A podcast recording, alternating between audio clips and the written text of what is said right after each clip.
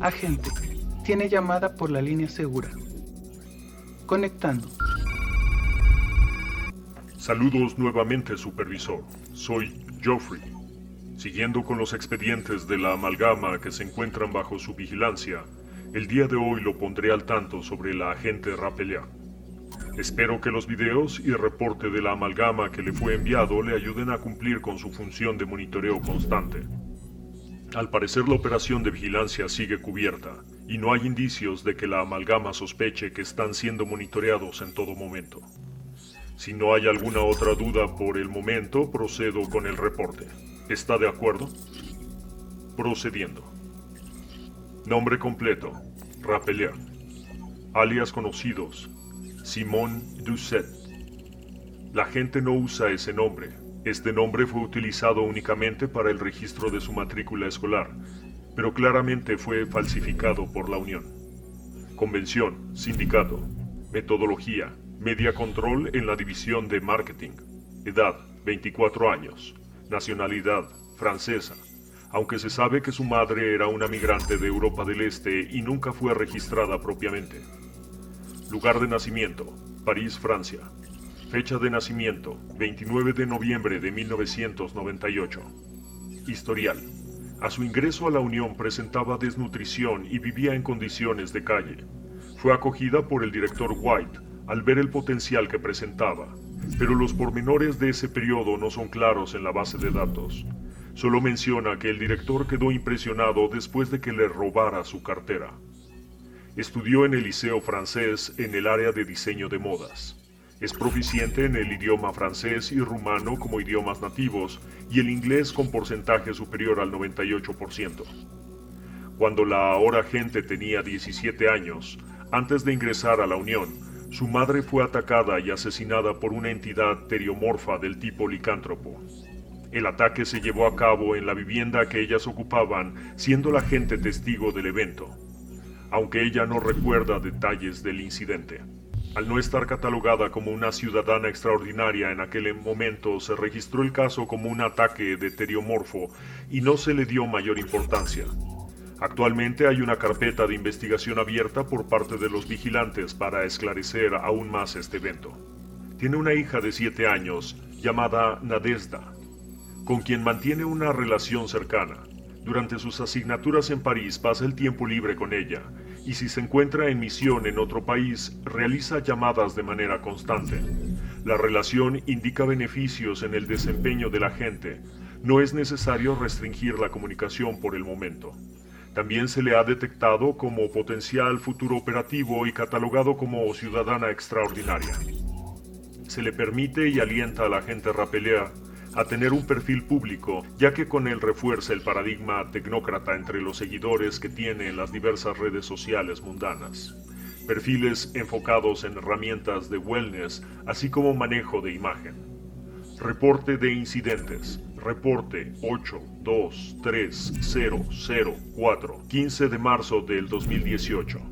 Durante su entrenamiento en una capacitación sobre los tipos de supersores de la realidad, salió corriendo de la sala y las instalaciones.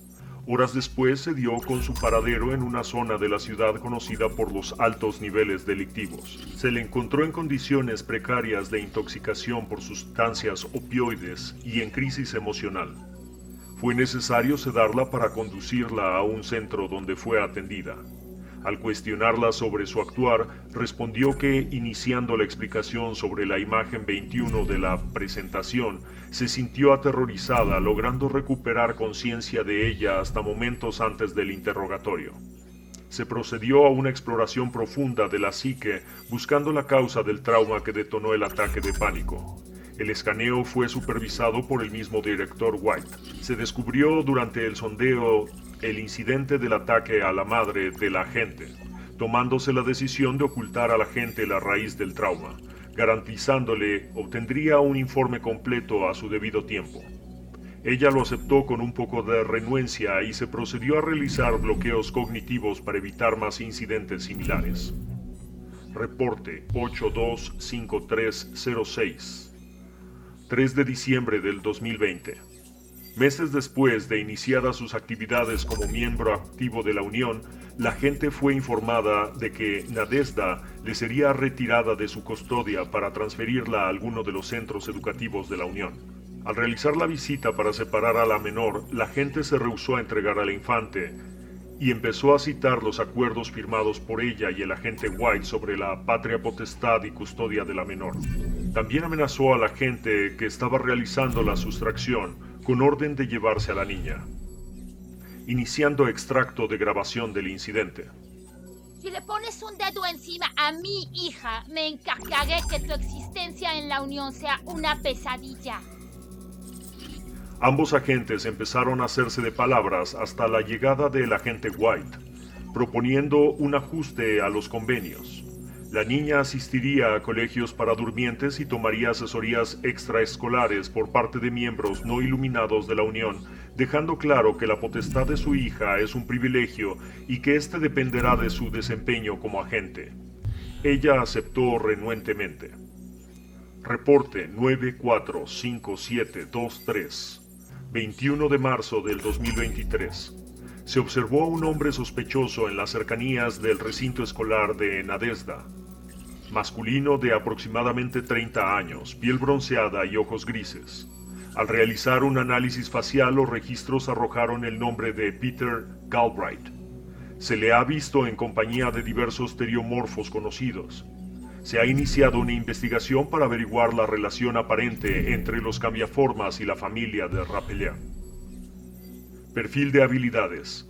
De carácter extrovertido y palabra fácil, su actitud juvenil permite no sea vista como una amenaza. Sus procedimientos suelen ser basados en gestos, cambios de apariencia mediante ropa y accesorios, haciendo de estos muy sutiles y sin mayor riesgo para el consenso de la realidad. De forma natural, se mantiene a la moda, capacidad que sabe explotar, tiene entendimiento de grupos precarizados, así como flujos migratorios. Sus habilidades de comunicación le permiten generar vínculos fácilmente con sus interlocutores. Perfil psicológico. Su carácter le hace cuestionar constantemente los métodos de la Unión, indicando que no son suficientes para el mejoramiento de la vida de los durmientes. Dentro de esas observaciones, acepta que es preferible a que los supersores de la realidad estén bajo control. No hay indicaciones de que ese criterio cambie. Se recomienda observación para asegurarse mantenga constante esta visión. Debido a las circunstancias de su ingreso a la Unión, se muestra como asociada leal y agradecida a la gente White. Es necesario profundizar si estos vínculos podrían superar los que tiene por la Unión. Entiende la importancia de los protocolos y los lineamientos, aunque no tiene reparo en ignorarlos e interpretarlos de forma libre si la ganancia supera el riesgo. En momentos de mayor estrés, busca salir de la observación de la unión objetando su individualidad. No parece realizar ninguna actividad fuera de los lineamientos durante estas escapadas. Es aceptable permitirlas en tanto no afecten su desempeño a la unión. Presenta pesadillas constantes relacionadas con el ataque a su madre.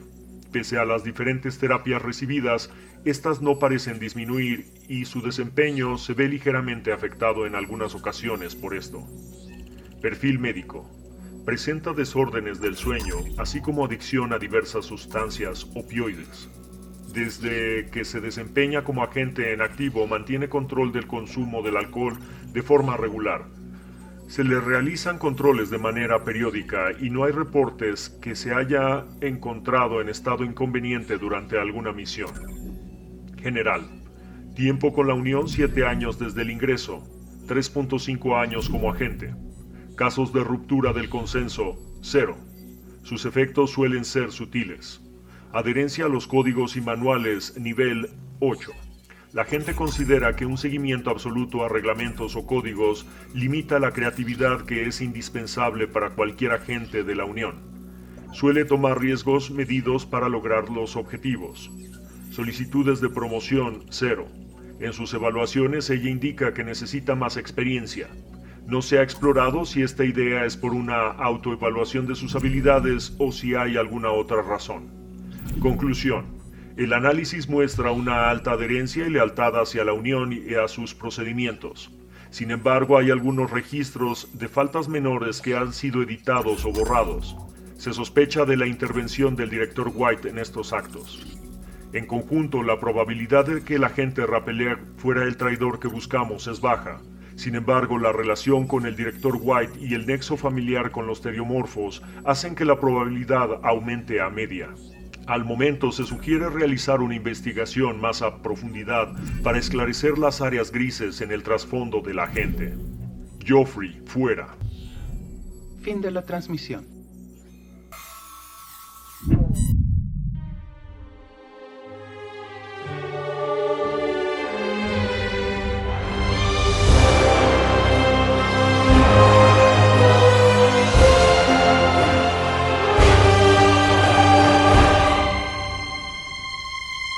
Juárez by Night presentó Crónicas del Concilio, Tecnocracia.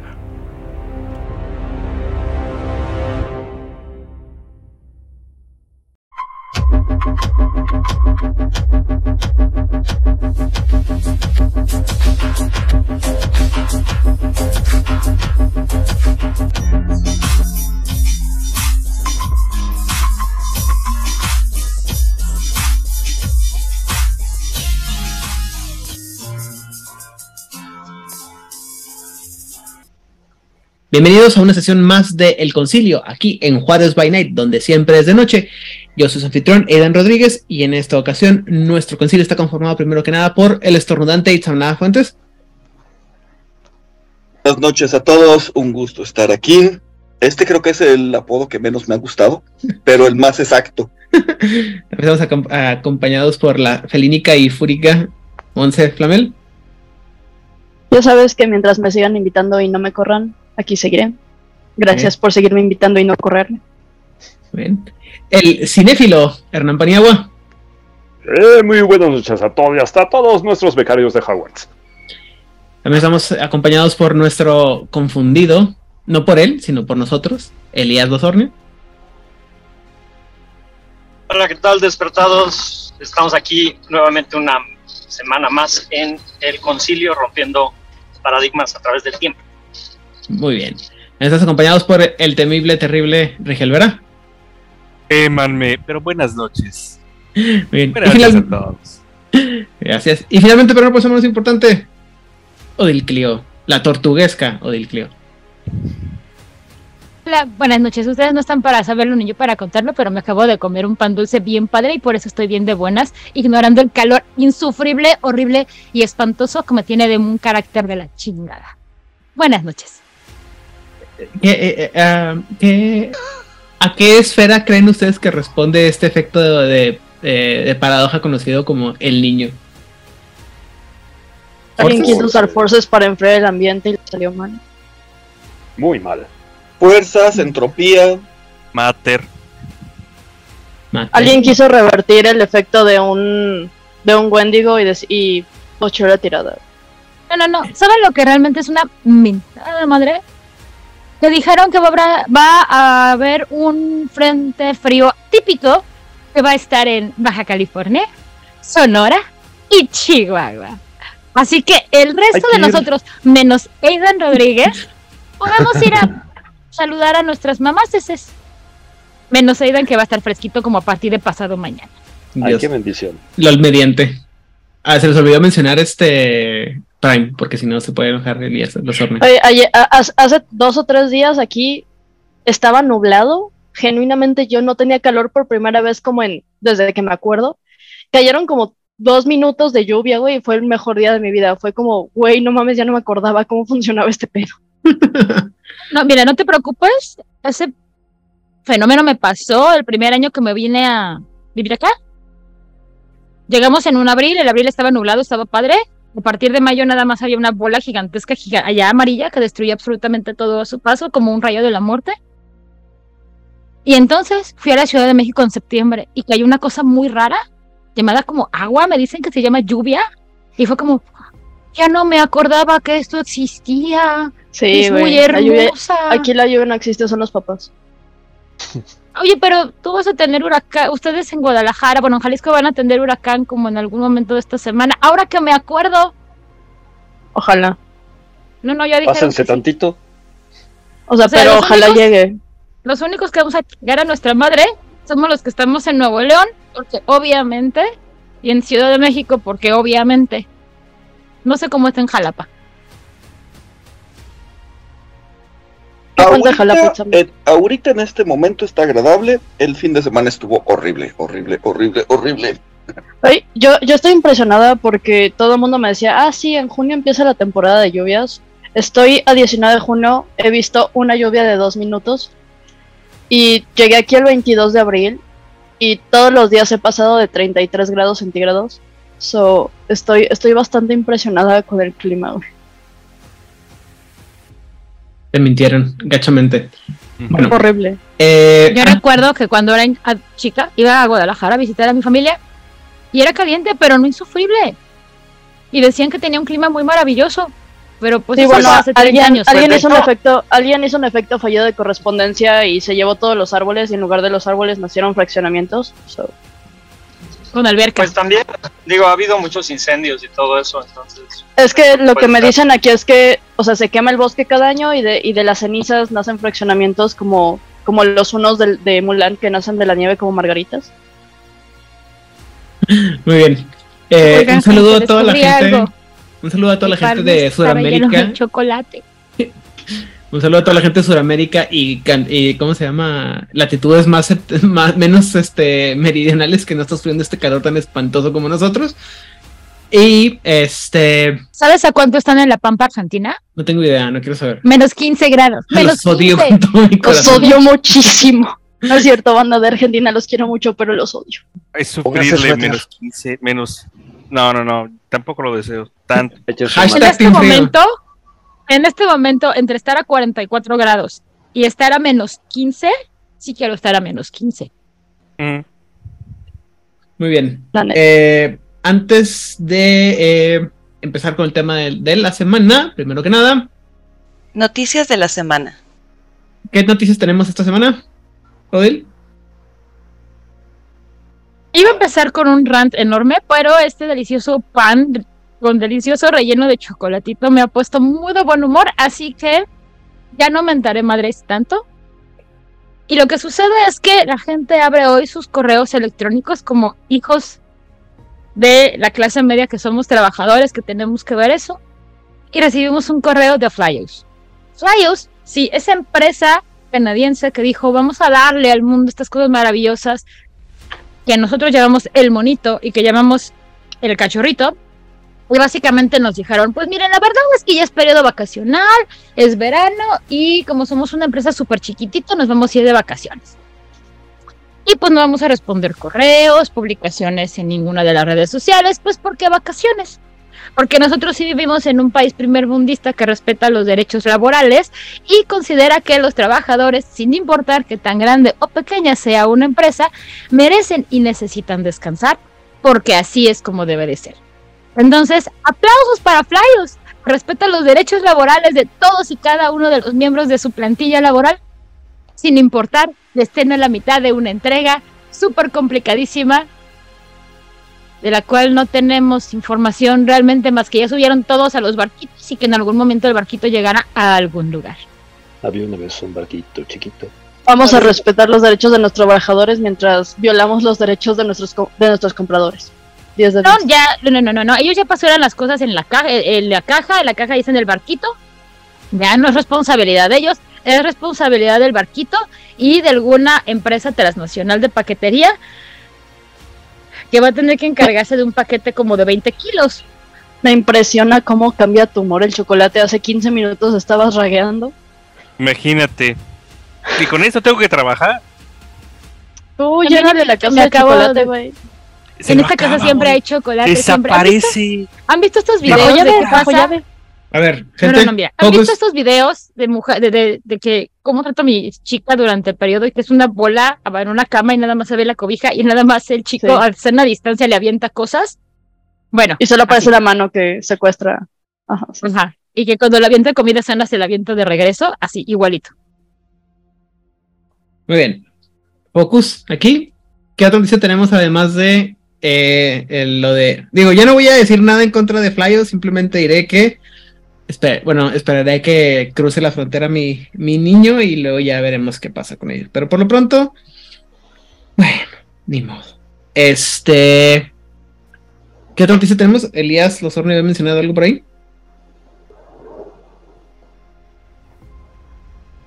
Elías, ¿estás ahí?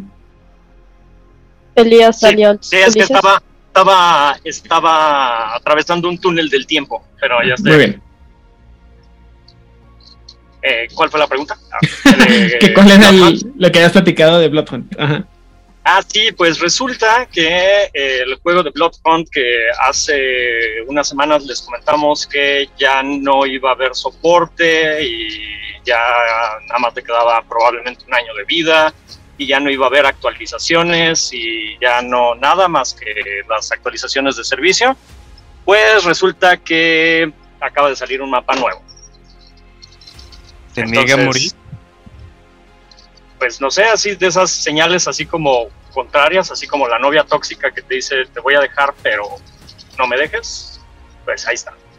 Pero por lo que estuve leyendo está padre el nuevo el nuevo mapa porque va a tener así como muchos callejoncitos y, y- y lugares así como para tener eh, combate muy cercano, entonces eh, creo que sí vale la pena que le echen un ojillo porque aparte es gratis. Alright. Muy bien. ¿Alguna otra cosa? ¿Alguien ha muerto? ¿Alguien ha arruinado la IP? Esta semana no hemos tenido tragedias en Nombre Lobo. Parece que llevamos una semana más sin arruinar la IP. Muy bien. Eso parece. Por lo eso- menos no activamente. Eso parece agradable. Bueno, y ah, como última parte, antes de meternos de lleno al episodio de esta semana, eh, tenemos una pregunta que nos hicieron en Twitter eh, a- de parte de, de el buen Raúl Ronan desde las sierras de Barcelona, en España. Eh, y la pregunta es, eh, quiero usar los arcanos del libro azul, o sea, se- el despertar, en ascensión, pero unificando los arcanos de tiempo y destino, que para mí se complementan, dejando las nueve esferas y sustituyendo entropía por muerte. ¿Qué les parece? Hernán, ¿qué te parece esta idea? Yo aplaudo mucho que las personas tengan iniciativa y en efecto su intuición es correcta. Eh, parecían ir de la mano tiempo y destino, porque de hecho en el paradigma del despertar, que es un paradigma único sobre el que puedes hacer pequeñas modificaciones, pero se entiende que la realidad despertada comparte un paradigma único. Y en este paradigma único hay 10 esferas, o sea, 5 pares de esferas, donde tienes una esfera concreta y otra sutil, que en el caso de los acanthus, la esfera concreta o sólida, digamos, es tiempo y la acompaña una esfera sutil que es destino. Para los tirsus, por ejemplo, la esfera en concreto es vida y la que es sutil es spirit, y así se van acomodando.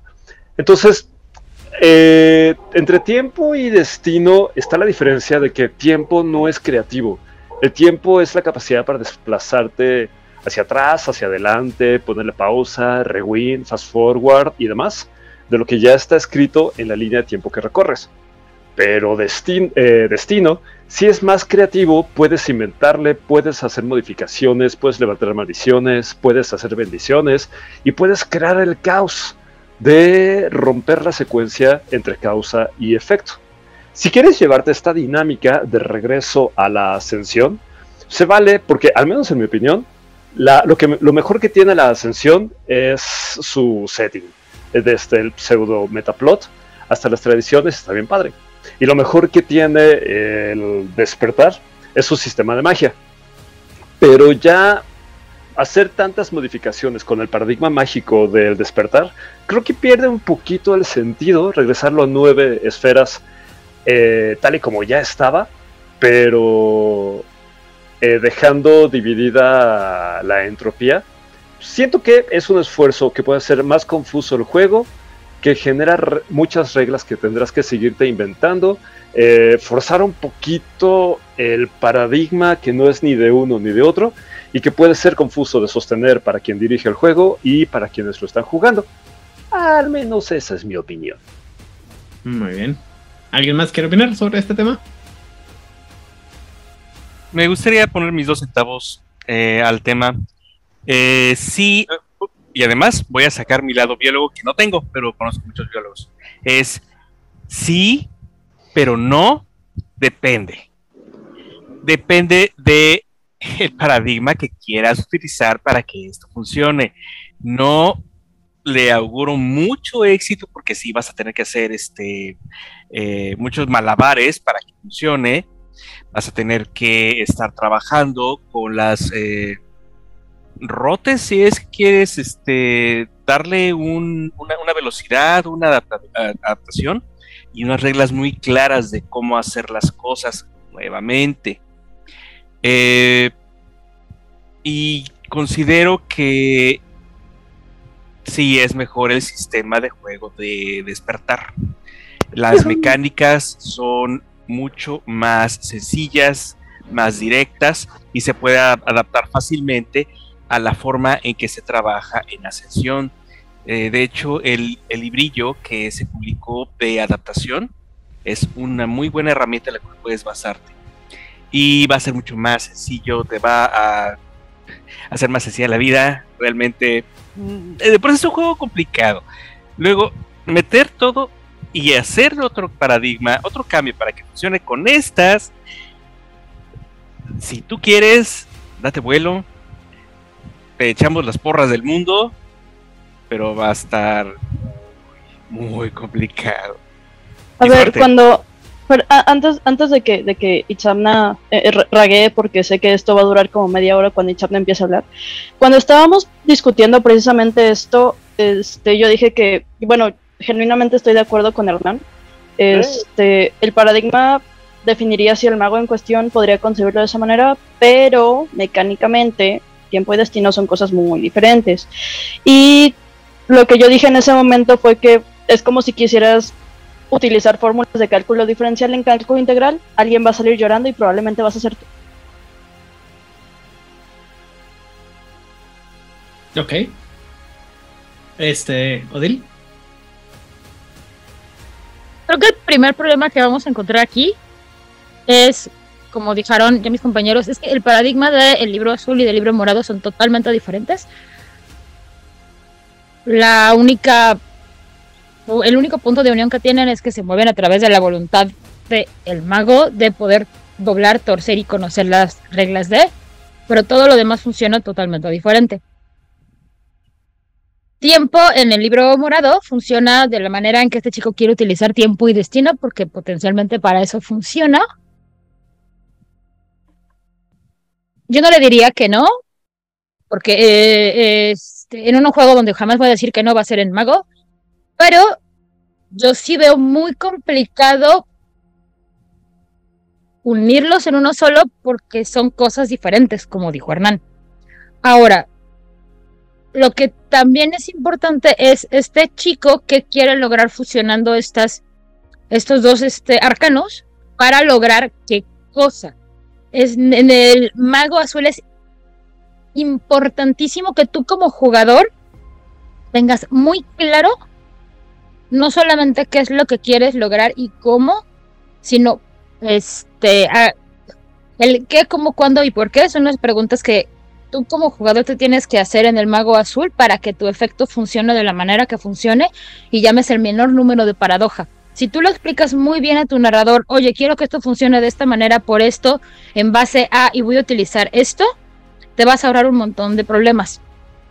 Tu hechizo va a tener mucha congruencia y va a ser potencialmente un hechizo muy estable. Si tú como jugador no tienes claro para dónde va lo que quieres hacer y nada más dices, ah, quiero regresarme tres turnos, aunque es un derrote de time dentro del libro azul y es una mentada madre, pero sí puedes regresar turnos en el tiempo sin tantos pedos. Ajá, sí, esa cara que puso Hernán que ustedes no están viendo es la misma cara que puse yo cuando supe que, que me puedo regresar en el tiempo cuántos turnos y no me va a generar paradoja. Así es. Pero el pobre storyteller quebrándose la cabeza de cómo rayos resuelvo eso narrativamente. Te odio, Pues White. Wolf, te odio. Ajá, te odio White Wolf, pero en fin. Mi consejo sería, si lo quieres hacer, hazlo, pero aterriza muy bien la justificación de por qué y el cómo y para dónde vas a encaminar esta fusión de, de esferas, teniendo una esfera muy dinámica que es destino y una esfera muy estática que es tiempo para el libro azul. Right. Itzamna. Yo estoy de acuerdo con Rigel entre que sí y no y todo lo contrario. Este, híjole, siempre que uno quiere adaptar cuestiones de el universo de Crónicas de la Oscuridad a Mundo de Tinieblas, te vas a enfrentar con problemas mecánicos, porque en realidad son sistemas diferentes. Ahora, ¿es factible? Sí, sí es factible.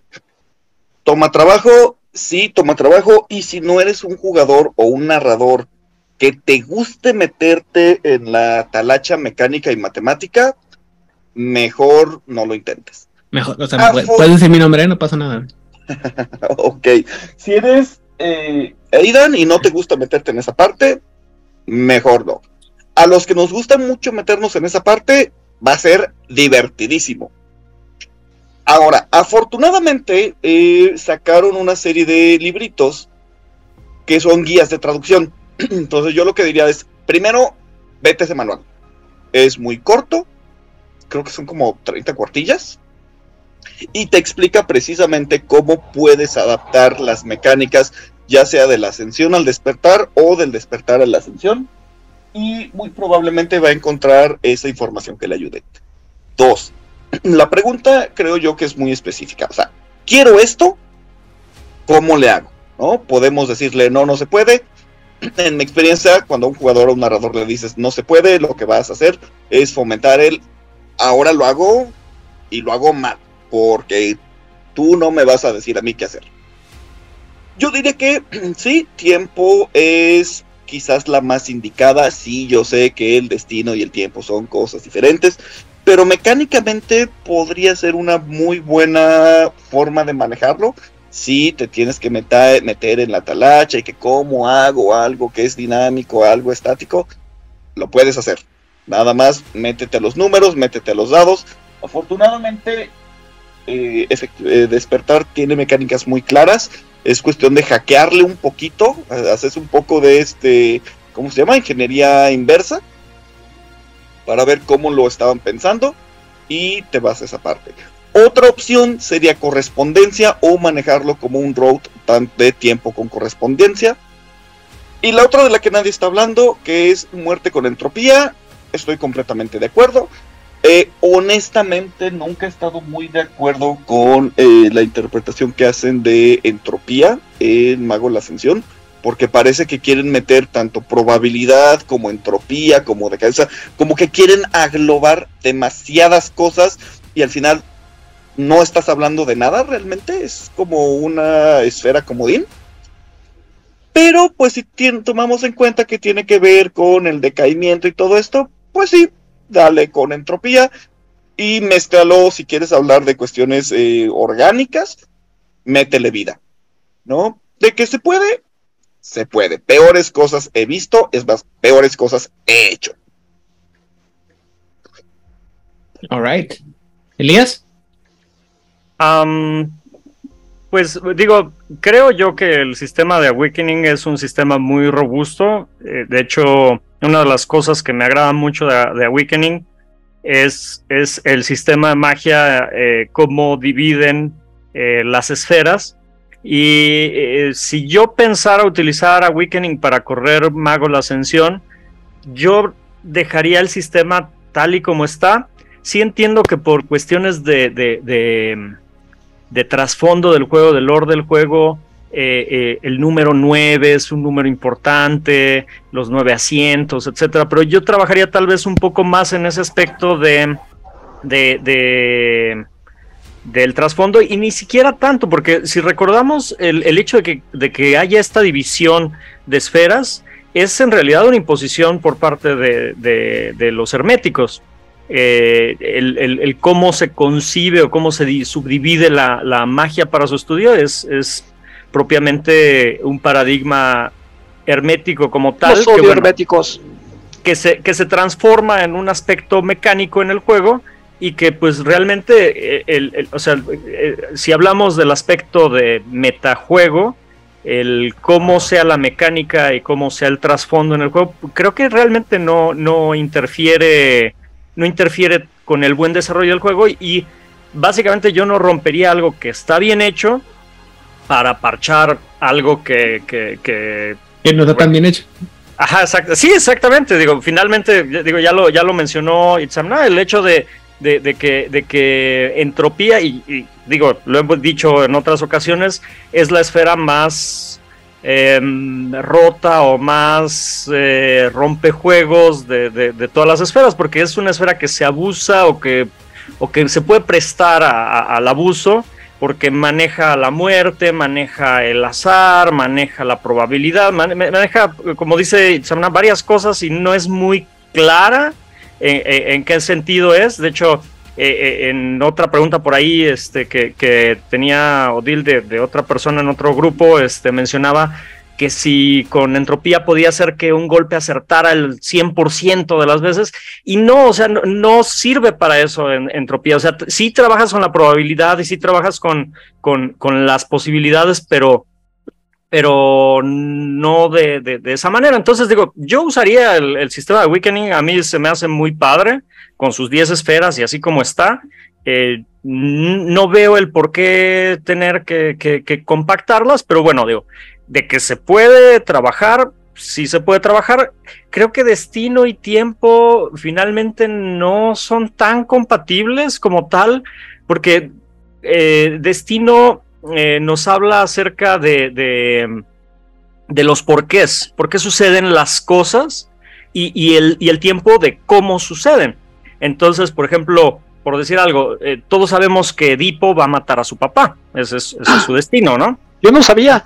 No, eh, perdón por el spoiler de, de una obra de hace Tres cerca de- 1500 años. Ajá, exactamente, pero bueno. Muy retrasado. Este, este, y, y, y bueno, eh, ese, ese sería su destino, pero el, el, si el papá hubiera decidido quedárselo, o, o- o como lo hizo, lo mandó lejos, o bueno, más bien quiso matarlo, pero para que no lo mataran, pero no funcionó.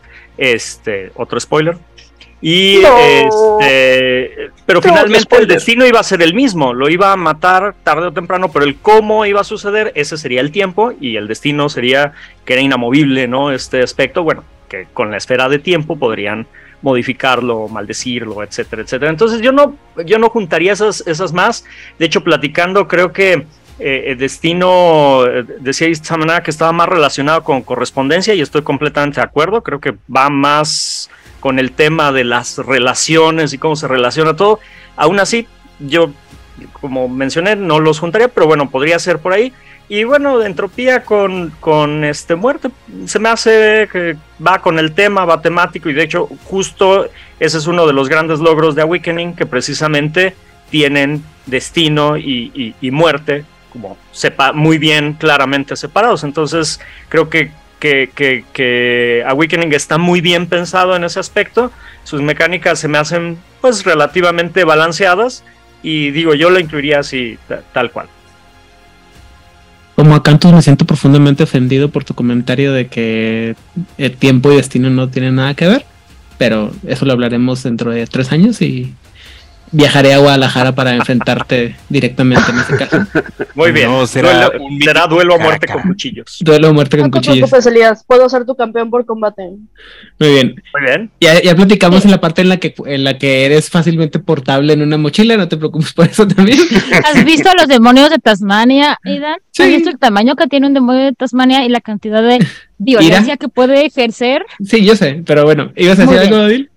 Sí, también importante mencionar, am, y creo que no lo dejó como muy claro en la pregunta, es, ¿vas a usar las reglas de primera o de segunda edición? Porque la manera en que se mueven son totalmente diferentes, empezando porque este Prime en primera edición tiene que ver con el Prime, igual que estamos viendo en en el libro morado. Funcionan igual, es para la energía primordial, para la quintesencia, yada, yada, yada, yada, yada. Para en segunda edición tiene que ver con la verdad, que es uno de los eh, puntos y ejes cardinales de toda la historia de, del libro este, azul, que tiene que ver con la verdad y con la mentira, y por eso es la esfera, porque es la que devela y la que te muestra todo lo que está más allá de la comprensión y de lo visual. Sí. O sea, al principio como que no me terminaba de gustar ese cambio, pero cuando ya lo englobas dentro de todo lo que se ve en ese paradigma de ese mago, tiene todo el sentido del mundo. Entonces también yo lo vería eh, este, si vas a usar primeras o segundas ediciones, porque sí cambia el sentido de cada una de los de las esferas. Alright. Y once again, mi pregunta sería, ¿qué quieres conseguir con todo esto? ¿Para qué lo quieres hacer? Y pues tú dale con muerte, es una esfera que a mí me gusta mucho porque puedes afectar vampiros. Digo, ¿qué? Qué tendencioso. Muy bien. No, pues es que cuando yo empecé a jugar mago me decía, bueno, me preguntaba, bueno, ¿cómo afectas a un vampiro? Porque técnicamente no está vivo, no puedes afectarlo con life, está muerto, pero no lo puedes afectar con mater porque no es una cosa. Y el libro azul te lo dejó clarísimo, a un vampiro lo afectas con muerte. No hay preguntas, no cadáver. hay... Es un cadáver, ajá, no hay ningún problema ahí. Muy y bien. ya. Etana. Me voy a ir de rápido y al extremo. ¿Por qué detenerse con destino y muerte?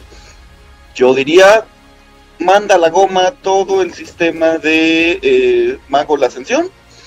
Haz la adaptación de que tienes el manual.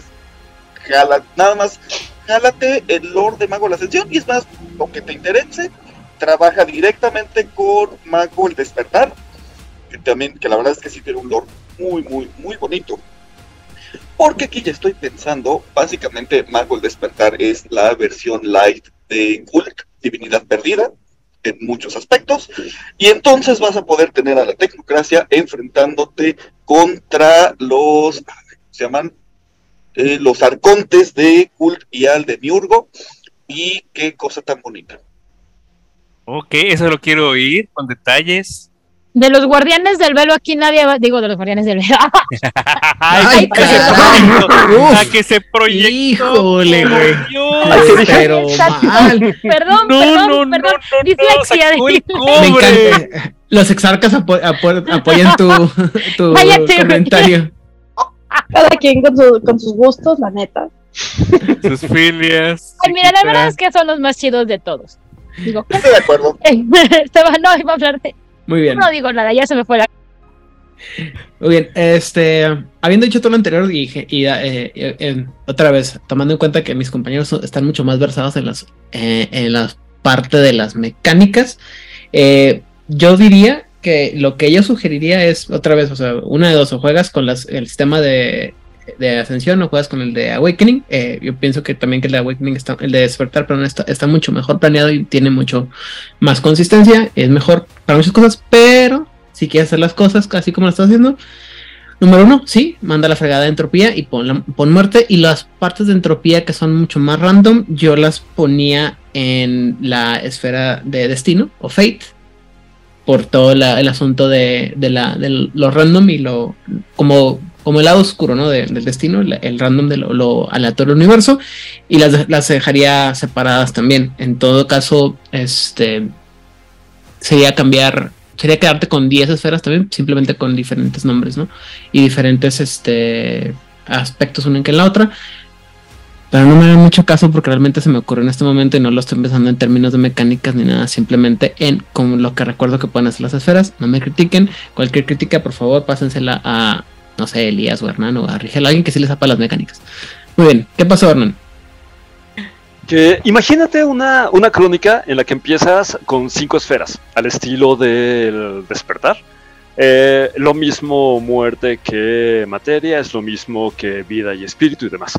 Y eso implica muchas limitaciones al momento de hacer la magia y que de repente a lo largo de la crónica de la historia los jugadores descubren que pueden dividir las esferas y eso es un despertar de la magia en sí misma al poder desglosarla en 10 esferas y estaría bien padre y ya está dentro del paradigma del propio juego. Solamente lo doblas como si hicieras origami y ya después lo extiendes y así. Se puede jugar con las reglas siempre y cuando no te obligues a ti misma o a ti mismo a sacarte reglas completamente digo, es difícil masterear, es difícil dirigir una crónica.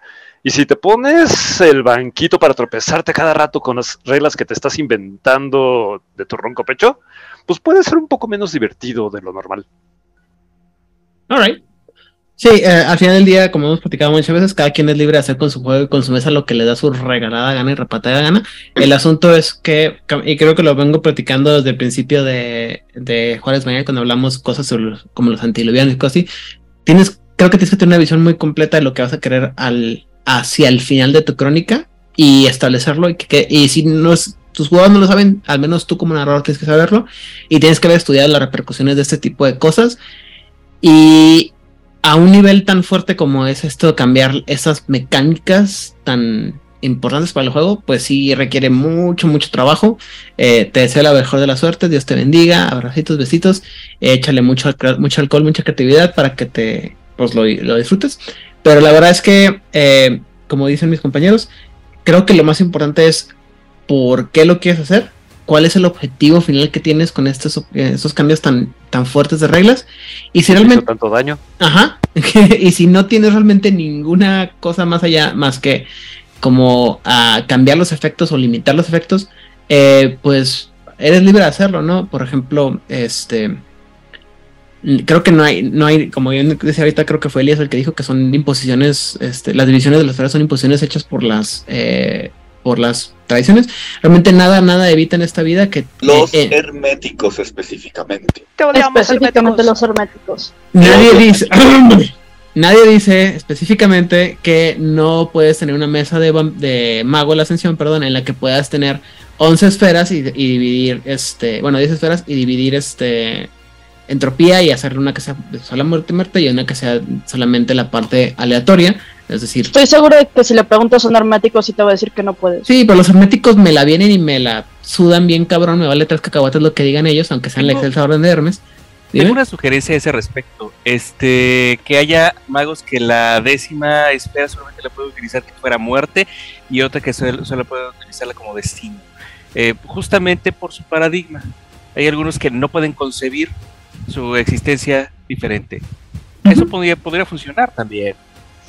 Secciones. Y bueno, digo, ya, ya digo, si ya vamos en esas, en esas este, ideas locochonas, también podríamos utilizar el, el sistema de Ars Mágica para jugar este, una crónica de Mago de Ah, la no, bueno, ya si lo quieres hacer bonito, clásico, este, saca las llaves del, del, 50, del Vintage. 52 de tu papá y pues ya. Que nunca va a pasar estás. nada porque llevamos cinco jugadas en este ritual que dura cinco años y llevamos 45 tiradas y tenemos que empezar de nuevo. No, gracias.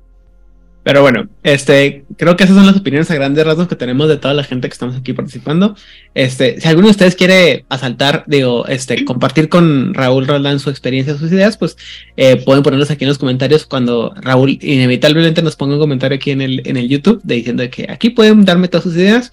Y pues bueno, eh, habiendo dicho todo lo anterior y habiendo recopilado todas estas fabulosas ideas de las cabitas de mis compañeros, vamos ahora sí a el tema de la semana en el que vamos a estar hablando sobre la mejor esfera de todos los, de todas las que existen en el juego de Mago de la Ascensión, es decir, la esfera de tiempo. No, espíritu, a nadie le interesa espíritu, güey. Ah, chale. Al chile nadie le interesa espíritu. ¿Y sabes por qué no le interesa espíritu, güey? Porque hay todo un pinche juego de- de- basado en eso que se llama Hombre Lobo del Apocalipsis, güey. Pero es bien diferentísimo. Mira, claro. Pepe, Pepe strongly disagrees with you, pero Pepe está del otro lado del país y cuando quiera venir a, pelear, a pelearnos con navajas, pueden ir. Pelearnos. Así es. Es, cuando tú vengas a pelearte con Elías te voy a echar a Pepe. Es lo que se dan cuenta que Aidan no pretende más que. La única persona por la que ha dicho sí me voy a mover va a ser para enfrentarse a Elías y todos los demás que le hemos hecho ofertas amistosas de ven, paséate, vamos a hablar con nuestro amigo, nos ha pintado dedo y nos ha mandado a chiflar al monte. Absolutamente a la, todos. no, no, no, no. La diferencia es que Se nota el favoritismo, güey. lo, lo tuyo, fíjate, lo tuyo es una, es una amable invitación y yo sé que esa queda pendiente. O sea, eh, en cualquier momento puedo ir a, a hacer abuso de esa, de esa invitación. Elías me ofende en niveles primigenios, o sea. Sí, esto es una, es una vendetta, una vendetta para demostrar este, ver. la supremacía del mejor juego de rol. Entonces, la manera en que lo puedo en que puedo lograr que Aidan venga a visitarme después de tres años Eso de ofendiéndolo. Eso ofendiéndolo en algo primigenio y básico de su existencia. Muy bien, en este momento considero que la mejor esfera jamás existente en todos los juegos es espíritu. La que- peor orden es la orden de Hermes. Sé que no estás mames, fingiendo, para no que pasa nada. Pero no estoy Este- fingiendo, me cagan. Odil, Pero Odil, Odil, este, Odil, aparte, Odil, Odil. te Dígame. estás complicando mucho. Puedes simplemente decir que realmente no te gusta Caballeros del Zodíaco y solo finges para convivir con Aidan.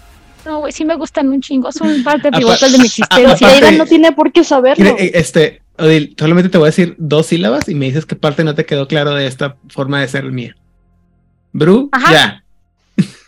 o sea, Güey, una cosa es, ya no voy a discutir contigo. o sea, ya la única persona que, o sea, yo, yo creo que soy la única persona peor que Dave Mustaine para tener, para tener, cargar resentimiento, en este mundo, güey.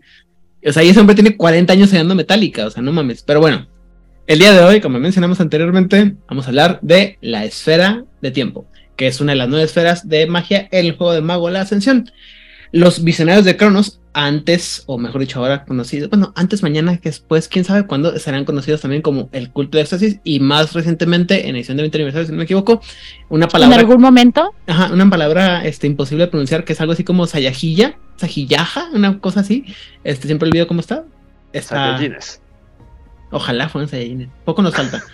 Eh, han ocupado el asiento de tiempo en el, la- el Concilio de las Nueve Tradiciones más, Mágicas desde su fundación. Y el reino fragmentario de tiempo se eh, relaciona eh, físicamente con Saturno. Está asociado con el dina- dinamismo en la Trinidad metafísica. Perdónenme ustedes, mi este sigo trabado de odio, este mi, mi quijada hasta aquí todavía trabada de, de odio y de coraje.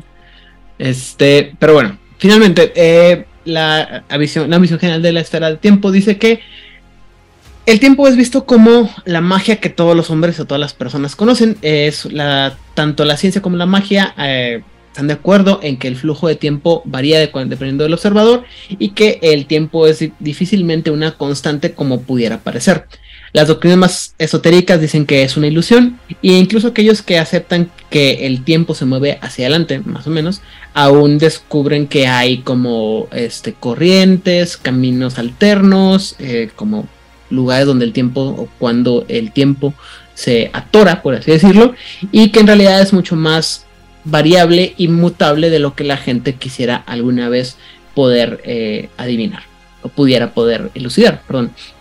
Eh, los magos estudian la magia, los magos que estudian la magia del tiempo, perdón, están de acuerdo en que el mundo está repleto de inesperados cambios y vórtices de de, de dis- perturbaciones, perdón, eh, temporales. El tiempo se contrae alrededor de algunos lugares y parece dilatarse en otros a través del y eh, perdón, a pesar de que la regimentación del tiempo científico implica que tales fenómenos no son tan comunes como alguna vez pudieran haber parecido. Es decir, que en algunos lugares parece que el tiempo se detiene, avanza y parece que nunca puede parecer. Para todos aquellos que viven en México que han tenido la mala suerte de tener que pararse en las oficinas del SAT sin citas, sabrán que el tiempo ahí es eterno. Pero a todos aquellos que saben la diferencia entre el comer, lo que el momento, el la diferencia entre un minuto cuando estás comiendo, cuando estás disfrutando algo que realmente disfrutas, como, no sé, comer una comida buena, o estar un, haciendo un minuto de plancha en tu sesión de ejercicios, sabrán que hay una gran diferencia en cuánto dura ese minuto. Dime. Embotellamiento a las dos, a las 7 de la mañana en periférico de la Ciudad de México. Hernán, Banda, Decía se están, que el tiempo es relativo. perdón, ¿qué pasó? se, se- se están complicando mucho. Es muchísimo más fácil definirlo. Depende de qué lado de la puerta del baño estés. Eso sí, muy Ay, importante. Bueno, Yo eh, no sabía lo que era eso hasta que me mudé a Monterrey. en algunas Solo hay un baño en esta. En algunas circunstancias inusuales, el tiempo puede incluso que haga un bucle sobre sí mismo, haciendo cambios y, y, bueno, perdón, brincos o vórtices, eh, no, este, separaciones, perdón, hacia el pasado o el futuro, e incluso divergir en diferentes eh, corrientes. Para poder accesar a las archiesferas de tiempo, el mago tiene que entrar en un, en un bucle de tiempo similar a un, a un reino paradójico de, de tiempo, y después tiene que eh, descubrir la entrada y la salida de esta hacia la línea original del tiempo usando este por sí solo, ¿no? O como yo le llamo tú como jugador tienes que crear tu propio sistema de viaje en el tiempo que funcione y no se haga pedazos para que pueda ser, considerado un archimap. Oye, Dime. eso era. Consideremos que este juego se desarrolló cuando la única referencia era Back to the Future. Y entonces tenías la tremenda paradoja del abuelo, donde si tú regresas al pasado y matas a tu abuelo, igual igual.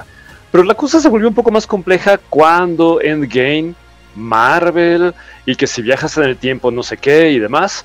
Y ahora más recientemente con la película de Flash, donde si viajas en el tiempo no sé qué otra cosa. Entonces ahorita encuentras que las discusiones de Cubele con el viaje en el tiempo se vuelven tan complejas que seguro te llevas toda una tarde de juego definiendo cuál va a ser tu dinámica metaverso cronológica mágica musical. Sí, definitivamente, ¿no? Creo que también para esos días existían cosas como Time Cop de Van Damme y cosas por el estilo. Pero definitivamente en los últimos años ha habido películas o eh, El Ministerio del Tiempo. Misterio del Tiempo, pero, o sea, hay, hay mucho más material, hay muchas más teorías, hay muchas más conocimientos sobre cómo funciona el tiempo, que ya es de uso común, ¿no? Por ejemplo, la idea de que si estás en, el- en la cima del Monte Everest pasa mucho más rápido el tiempo que estás en, a nivel del mar, cosas por el estilo, ¿no? Si me estoy equivocando por la referencia, discúlpeme, eh, algo así funciona. Este, muchas, muchas otras cosas funcionan. Eh, Interestelar también, este, como ya decía ahorita, el, el, ah, el Ministerio del Tiempo, ah, Marvel, Me Flash. ofende mucho que nadie haya mencionado todavía la serie maravillosa de Dark. Es que no la terminé de ver, me aburrió hasta, hasta, hasta las lágrimas, perdón. tampoco Ok, la Aidan, por favor, salte, Aidan, por favor, salte del podcast, quiero estar solo. Yo no lo he visto. Ay, no lo logramos con este Betty la Fea, no lo vamos a lograr con Sí, no, o sea, ahí. ¿Qué pasó, Elias? No, no, de, de las películas, de- iba a decir este que también eh, hay algunas ya, ya- ya también un poquito viejillas que, que, que también son muy buenas. eh, está 12 monos, está Ah, también, la serie también está muy Eh, buena. eh, eh, Johnny Darko, Donnie Darko, eh, Predestination también, muy buenas películas que, que hablan acerca de, de, de- Ay, el efecto mariposa, aunque tiene que ver más El con el efecto mariposa. pero ya. Ay, Me el ofende- tiempo que vuelva. Me ofende que nadie ha hablado de Terminator. Ah, también esa. Terminator. sí, el claro. día de la marmota. Día de la marmota. Eso Ay, es Time de 4, qué horror. Hay una gran cantidad de películas que hablan sobre los efectos de los bucles del tiempo, cómo funciona el tiempo, cómo El puede planeta ser. de los simios. Ajá, o sea, hay muchas, muchas Eso series y películas que que hablan sobre este tipo de, de ideas de cómo, cómo, cómo afecta, cómo puedes volver, cómo puedes regresar, todo lo que implica. Y curiosamente, alguna vez, eh, lo dije en broma, pero también lo dije en serio, creo que, eh, creo que todos como jugadores de rol y como este narradores, creo que todos en algún momento nos hemos, nos hemos enfocado, hemos tenido nuestro chispazo de que ese sistema de, de viaje en el tiempo estaría perfecto para cualquier crónica y nos inventamos uno, ¿no? O sea, yo por lo menos tengo tres por ahí, que no sé cómo, no hace mucho que no, no pienso, pero creo que es una, cosa que dentro de la ciencia ficción y la ficción es algo que ya- llama mucho la atención y que todo el mundo queremos explorar de una manera o la otra. ¿Sí? ¿No? Todo lo contrario, muy bien. Eh, en cuanto se refiere a las marcas del uso de la magia, de la esfera, perdón, de tiempo, eh, aquellos que tienen experiencia en, el, en la esfera de tiempo tienden a tener un, o, o llevar consigo, o proyectar consigo un fuerte sentido del déjà vu. Algunos parece que están como muy perdidos o muy lejos del momento que está en este, viviendo en el, en el momento que están viviendo, perdón, aunque parecen tener un excelente sentido del tiempo. Sus, man- sus manerismos, su forma de ser parecen ser extraños y parece que su forma de hablar a veces no es congruente con el tiempo en el que están hablando. O sea, hablan en pasado, presente y futuro y algo ¿Están mal doblados? ¿Eh? Están mal doblados, no, es este, eh, por ejemplo, es el tipo de gente que dice, ah, cuando, cuando vayamos a estar eh, viendo, grabando, cuando vayamos a estar grabando el episodio de, de cómo se llama, de Mater, ¿no? De materia y todo, así como que, pero materia lo grabamos hace cuatro semanas, así como que, ah, sí, claro, ¿no? O sea, o hablan de, hablan en pasado de eventos futuros o en futuro de, eventos pasados y el presente como que queda ahí, este, no muy claro qué rollo, ¿no? Em, los maestros tienen esta, tienen esta resonancia energética temporal que parece que el tiempo se tergiversa a su alrededor, por así decirlo, causando, por ejemplo, que una flor de pronto florezca o que un libro o, a los, un objeto estático se llene muy rápidamente de, polvo. ¿Por qué? Porque el tiempo está pasando más rápido alrededor, ¿no? Que tienen como este halo de, tiempo que crece, o bueno, que se mueve más rápido o más lento de lo que pudiera parecer. Las energías relacionadas al tiempo tienden a ser de color eh, verde o simplemente se manifiestan de una, en un halo de color de, de los del arco iris, o como dije yo, el tiempo es gay en Mago la Ascensión. ¿Sí? Muy bien, ok, mal chiste, muy bien, perdón. Eh, finalmente, los límites que puede tener la esfera de tiempo dice que una vez que el mago manipula el tiempo en una manera subjetiva, es cada vez más difícil hacer eh, o retrabajar esta, este, ¿cómo se llama? Esta manipulación. Más o menos la idea de que una vez que estás haciendo, estás cambiando el tiempo, estás fijando ese, ese punto en el tiempo y por tanto es más difícil cambiarlo, ¿no? Eh, habrá muchas este, series en las que se maneja el hecho de que hay cosas o momentos inamovibles en el tiempo y que entre más los afectes, más como que se van clavando en, el, en la realidad, ¿no? En la historia. Dice que si un mago tiene, tiende a expandir un par de segundos, por, por ejemplo, puede ser que eh, puede ganar el tiempo necesario para hacer acciones responsive, o, responder, mejor dicho, como le convenga, pero manipular más magia dentro del tiempo tiene que este, manipularse, tiene que, perdón, eh, tiene que hacerse cargo o tiene que enfrentarse a la realidad de que ya están, están alterando o, o, tergiversando esa percepción del tiempo. Es decir, en como ser recursivo dentro del manejo del tiempo es mucho más difícil que hacerlo solamente una vez. Más importante, una vez que la magia está trabajando con tiempo distorsionado, las energías este, mágicas están o se atan o se entrelazan fuertemente a completar esta tarea. Bueno, lo mismo, es si ya estás trabajando con el, con el tiempo, estás estirando el tiempo, es más difícil que puedas hacer otras cosas porque tu enfoque está enfocado mucho en lo que empezaste a hacer. Uh, esto es algo así como cuando estás muy, apurado y tienes una, una sola tarea en la que estás muy enfocado y de repente te empiezan a, preguntar a hacer una cosa o empiezas a tener que pensar en hacer dos o tres tareas al mismo tiempo, es más difícil hacer más tareas porque la acción principal en la que te enfocaste cuando estás apurado es la que tienes toda tu atención y de enfocarte en otra cosa pues no hace que actúes de la manera correcta. ¿sí? Este... Y, también, y también habría que considerar el, el efecto dominó, que es cuando hacemos el mismo efecto de manera recurrente y seguida, como que la realidad como que se empieza a fijar en nosotros y por muy coincidencial que, coincidental que sea el, el, el, efecto, se va haciendo más, más difícil porque la realidad como que va diciendo, ah, canijo, o sea, sí puede pasar una vez, pero dos ya, ya está raro y tres pues ya no es imposible, oh, ¿no? Entonces empieza a hacerse más difícil y tiende a traer más paradoja.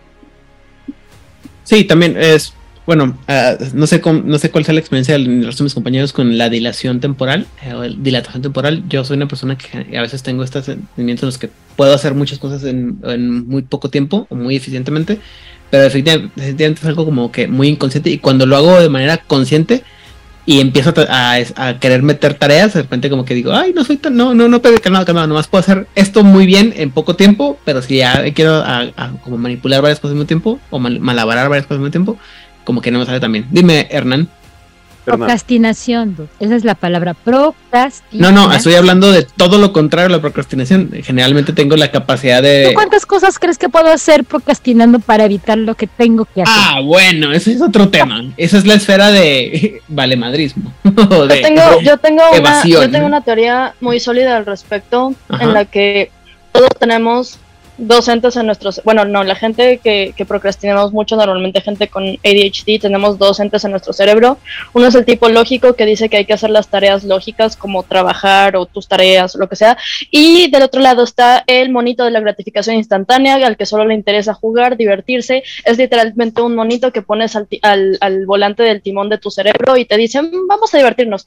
Y hay un tercer ente, el único ente al que el monito le tiene miedo, que es el monstruo del pánico, que llega cuando hay peligro de ridículo o desgracia laboral o escolar y es la única criatura que hace que el monito huya de vuelta a su árbol y entonces el tipo lógico puede regresar al mando a hacer las cosas que necesitamos y entonces te vuelves hiperproductivo como Aiden. Yo también vi esa conferencia TED.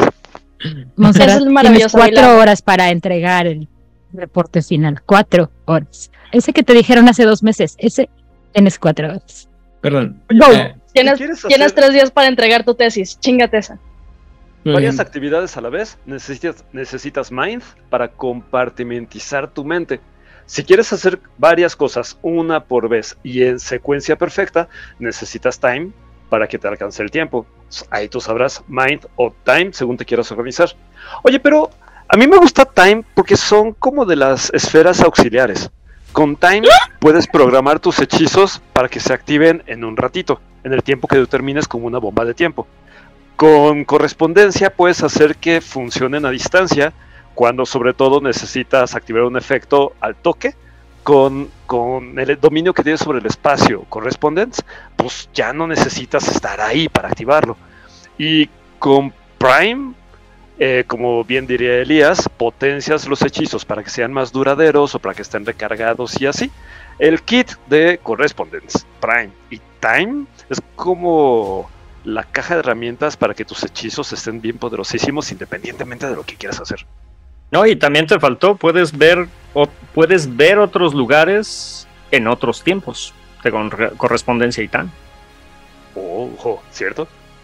Bueno, y con esta contribución nos despedimos de Hernán Paniagua para el resto de la- del podcast por ofender la, la belleza, la bella esfera de tiempo, pero bueno, está bien. ¿Te vas a ir a pelear con Hernán? No, no lo voy a funar. Ahorita lo saco del grupo de. Miedo, miedo. Lo que vuelve es miedo. No, sí, soy, soy vengativo, Sí. pero no tonto, güey. O sea, El vato nos acaba de decir cuánto mide y cuánto pesa. ¿Tú crees que Aidan es tan idiota como para irse a meter con él? Soy de huesos gruesos. claro. Bueno, perdón. Oyendo el Son punto. de cuatro, eres de cuatro horas en el gimnasio. Sí, bueno. Eh, el, el viaje en el tiempo es posible para los maestros de la esfera de tiempo, pero es, sigue siendo una área de estudio que sigue siendo peligrosa e inexacta. Hay cosas incognoscibles e indefinibles que esperan en el flujo del tiempo, en el mar de tiempo, que son incluso más incompre- incomprensibles que incluso los espíritus que guardan los lugares más oscuros del universo. Los magos que se meten demasiado con el tiempo tienen esta tendencia eh, perturbadora a desaparecer, algunas veces para ser eh, reemplazados por, por criaturas que se hacen pasar por ellas, otras simplemente ah, ah, apareciendo con el conocimiento de alguna eh, terrible destino que va a suceder y algunos simplemente ¿se acuerdan de ese persona que grababa antes con nosotros y que ya no está? ¿Sí? ¿O solamente yo lo recuerdo? No, yo sí me acuerdo de alguien. Muy bien. Y eh, en general el tiempo es, pues, es, una, es una esfera complicada de manejar, ¿no? Este, y a, a tono muy personal, creo que la verdad es que en- sí está muy nerfeada en, en muchas cosas en- dentro de Mago. Y creo que, como mencionamos ahorita al principio, está menos, está un poquito más potenciada en, en ¿cómo se llama? En el Mago Azul. Pero eso es una plática para otra, otra, otro episodio en un futuro. modos, nadie la usa. Este hombre, o sea, me está cocoreando, pero bueno, está bien. Es que, Está bien es- padrísima y uy. Es que sí quiere que lo vayas a visitar. Ah, Sí, yo me, sé. me ganaste las palabras. Muy bien. Entonces vamos a empezar ahora a hablar sobre las visiones paradigmáticas que se tienen en las tradiciones de las esferas, empezando por los Akashayana. Bueno, mis queridísimos Akashayanas, alias los eh, la Hermandad Akashica, eh, la verdad es que como que no le hacen mucho, mucho, mucho, mucho al tiempo. No les dio tiempo para aprender, creo. Mm, Consideran que el tiempo es circular, no lineal, eh, porque se puede observar a través de la lente de el yo y, de acuerdo a eso sus limitaciones, porque pues finalmente la percepción del tiempo es una ilusión. Al momento de que dejas ir el ego, es que puedes llegar a ver más allá del tiempo, o al menos de cómo lo miden los humanos, y ya influirlo con tu mente solamente para resolver el karma. O sea, suena galleta de, galleta china de, de adivinación, pero tiene mucho sentido para ellos. Veamos, eh, si todo es una ilusión, y todo es una proyección de, la mente, eh, el tiempo también es una ilusión. En realidad es lo mismo el tiempo pasado, presente y futuro. Así que, pues primero la meditación, eh, las mismas herramientas clásicas que habíamos platicado en otras ocasiones que ellos utilizan, es para la percepción, para, uno diría proyectar su mente a otro tiempo, para ellos sería este, atravesar la barrera de la ilusión y ver lo que sucede en otro, en otro momento, en otro lugar, atravesando nada más la ilusión, es decir, eh, meditando, viendo mandalas, eh,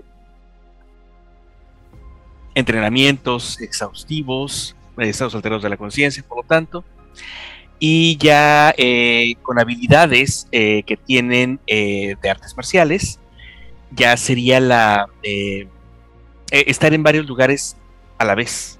O sea, se puede utilizar con correspondencia, se puede utilizar con tiempo. Puedo proyectar mis otros yo de otros tiempos en el mismo lugar. O inclusive desaparecer del flujo del tiempo para estar presente en otro lado. Eh, no lo siento tan pulido como con otros eh, con otras eh, tradiciones. No me desagrada. Eh, se ve mucho en las películas de Ushia, de el gran maestro que ha estado vivo por, cientos de años. Resulta que siempre fue una ilusión proyectada a través de, de la fuerza de voluntad de, de- del gran maestro, del Sif. Eh, sí, de usted, la señorita Cassandra. ¿Me, me, me estás diciendo que me podrían rejuvenecer o envejecer de un putazo? No, prefieren matarte. No, la verdad es que no les importa utilizar el tiempo para algo tan banal. O no deberían, porque pues tienen esta de galleta de galleta china en donde debes de ser iluminado, debes de utilizar tus herramientas como van a ser correctamente utilizadas. No puedes utilizar el bla bla bla bla. Pero obviamente va a suceder. Ahí tienes a un Pero es que, es que eh, lo- eso que dice Chan en el chat de golpear a alguien para regresarlo a su infancia, Eso me parece más mental. Yo lo hago en mi trabajo. Pero eso es metafórico. o sea, o sea, es- o, o sea, pero imagínate golpear a alguien y, y, y, y, y na- y después ya que es un niño le dices ahora te voy a dar una razón para llorar, güey, o sea, Mira, uno, eso es altamente vulgar. Dos, eso puede So ser what? realmente las autoridades. So Les- what? La neta, te va a caer un viejillo horrible del final del tiempo y te va a llevar con él. Eh, va a ser el, el señor del saco del tiempo. So what? ¿Qué? ¿Vas a dar la Dice, dice Monse que no ve la amenaza en, tu- en tus palabras. Lo Ah, está bueno. Lo pago. Ah, está bueno. Pues, y así otro mago ha caído ante la paradoja y se ha vuelto nefando o marauder o no sé de qué sabor sea esta semana. Yo digo que nefando. Muy bien. Está bueno. Y hasta aquí mi reporte, Joaquín. Si Muy ya me dijeron Bali que ahora me digan nefando por poder, insisto, golpear a alguien hasta su infancia, lo pago. Valí, queso. ¿Qué Y la neta, entre ser nefando y Bali, güey, mejor ser nefando. Sí, totalmente. Ah, Hay, hay un detalle, sí, sí, pero solo si tienes acciones en la empresa. Eh, hay un detalle, para mandar a alguien a su infancia utilizas Do como, como foco. ¿Por qué? Porque es un arte marcial milenario y obviamente hay una técnica para darle un golpe, así como está el D-Mac, la mano de la muerte y así por el estilo. Debe haber un efecto, un, un- un- un proceso para mandarlo a su infancia de un golpe. Que quede muy claro que nadie te dijo Bali, solamente dijimos que era muy lógico que fueras un Bali y luego tú lo aceptaste. Edan, ¿Qué? ¿Perdón? deja de fingir que no estás haciendo juegos lógicos y filosóficos con nosotros para deshacer nuestra pobre y ya muy afectada. Así que Humanidad. también, Y sí, yo diría que sí se tenemos un Hernán Mira. que nos ayuda a contrarrestar tus poderes malignos. Evidentemente no tengo la capacidad intelectual para hacerlo, entonces no, no, no sé cómo puedes sospechar eso de mí. Pero bueno, está bien. Ay, ay, ay. Bueno, Continuemos. eh, sí, por favor, ya, esto ya se puso muy Estás vulgar. viendo que ni la cámara lo enfoca bien y tú todavía te pones así. El siguiente es el coro celestial. Ok, pues vamos a cosas que honestamente cuando yo lo leí me parecían muy bonitas y muy interesantes. Hasta que Rigel mencionó la posibilidad de golpear a alguien hasta su infancia o senectus. Y ahora es de lo único que quiero hablar. Bueno, tú lo sugeriste. Tú plantaste la idea en nosotros. Y ahora eso es lo único que me importa. Ah, soy el amo de los memes del tiempo. Este, pero regresando un poco al tema, San Agustín decía que si, me si nadie me pregunta qué es el tiempo, lo sé. Y cuando me lo preguntan y lo quiero explicar, ya no lo sé. Y esto es un poco lo que pasa con el coro celestial. Parece que está como un poco, no quiero decir confundidos, voy a decir simplemente vagos de su cabecita. Porque, bueno, para ellos el tiempo es relativo al 1. Por cierto, esa es la traducción correcta cuando hablamos del coro celestial, cuando dicen. Eh, entonces todo va a ser relativo al 1 porque pues los tiempos de Dios son perfectos y solamente Él sabe. Y esto tiene que ver con eh, un poco lo que estaban diciendo hace rato de cómo, cómo la experiencia del tiempo puede ser relativa dependiendo de las circunstancias. Para el coro celestial, eh, ellos justo es un poco lo que van a hacer. Pueden, sus profetas pueden ver hacia atrás de cómo era el tiempo en la creación o cómo las cosas deben de ser de acuerdo a los planes de Dios. Y ahorita estaba pensando que el chico que nos hizo esta pregunta sobre cómo mezclar tiempo y destino podría hacerlo precisamente con un coro celestial. Porque si dices, pues el tiempo depende de Dios y Él ya sabe cómo está planeado todo, entonces tú puedes utilizar tiempo para saber cómo Dios ha planeado las cosas. ¿Y qué más? Entonces, bueno, em, ellos pueden utilizar el, este, esta esfera para cambiar el flujo del tiempo y externalizar su interpretación subjetiva. Aquí dicen sus relojes internos, pero no nos engañemos, es su interpretación subjetiva. eh, para detener o incluso retrasar ciertas acciones. Eh, pueden obviamente pues ver hacia el pasado o hacia el futuro. Y porque esto viene de la irrealidad del tiempo a partir de y eh, estos efectos ocurren principalmente de forma espontánea. Pueden entrar en trances meditativos para obtener estas visiones. Pero la verdad es que esto dice que les llega de forma natural cuando están en gran estrés. Y por favor, yo no quiero ser corista celestial porque no quiero de repente entrar en un estado de pánico y ver el futuro. No, gracias, paso. Y... ¿Mm? No, es que así sentí que de una manera u otra escribiste a los, a los señores de la noche de, de Warhammer 40.000. Ajá, de hecho. Básicamente. Y básicamente eso es todo. Alright. Eh, continuamos entonces con el culto del éxtasis. Yo, yo tenía una. Ah, perdóname, eh, no te, no te vi. nota- no pasa nada. Eh, creo que un detalle que debemos de tomar en cuenta al momento que estamos definiendo la crónica es si vamos a tener nuestra línea de tiempo, alias el destino de los personajes, como un absoluto. Es decir, nada de lo que hagan va a poder eliminar el destino que tienen. Acá bien griego, bien dramático el asunto. O Edipo. Sí, habla, regresamos, regresamos al Edipo. Este, o eh, el, el tiempo es flexible, el tiempo acepta cambios, acepta correcciones y acepta que regreses a resolver el problema. Para una narrativa flexible, este último. Para una narrativa dura, fría, impersonal, sugiero encarecidamente que te quedes con la línea de tiempo determinista. Es decir, en donde el tiempo es tan absoluto que entras en, en el problema de Cassandra. Sabes lo que va a pasar, no puedes cambiarlo. Pero al menos sabes lo que va a pasar. ¿Eso no se llama Destino Final, güey? No, esa es una película. Hablo de determinismo casuístico.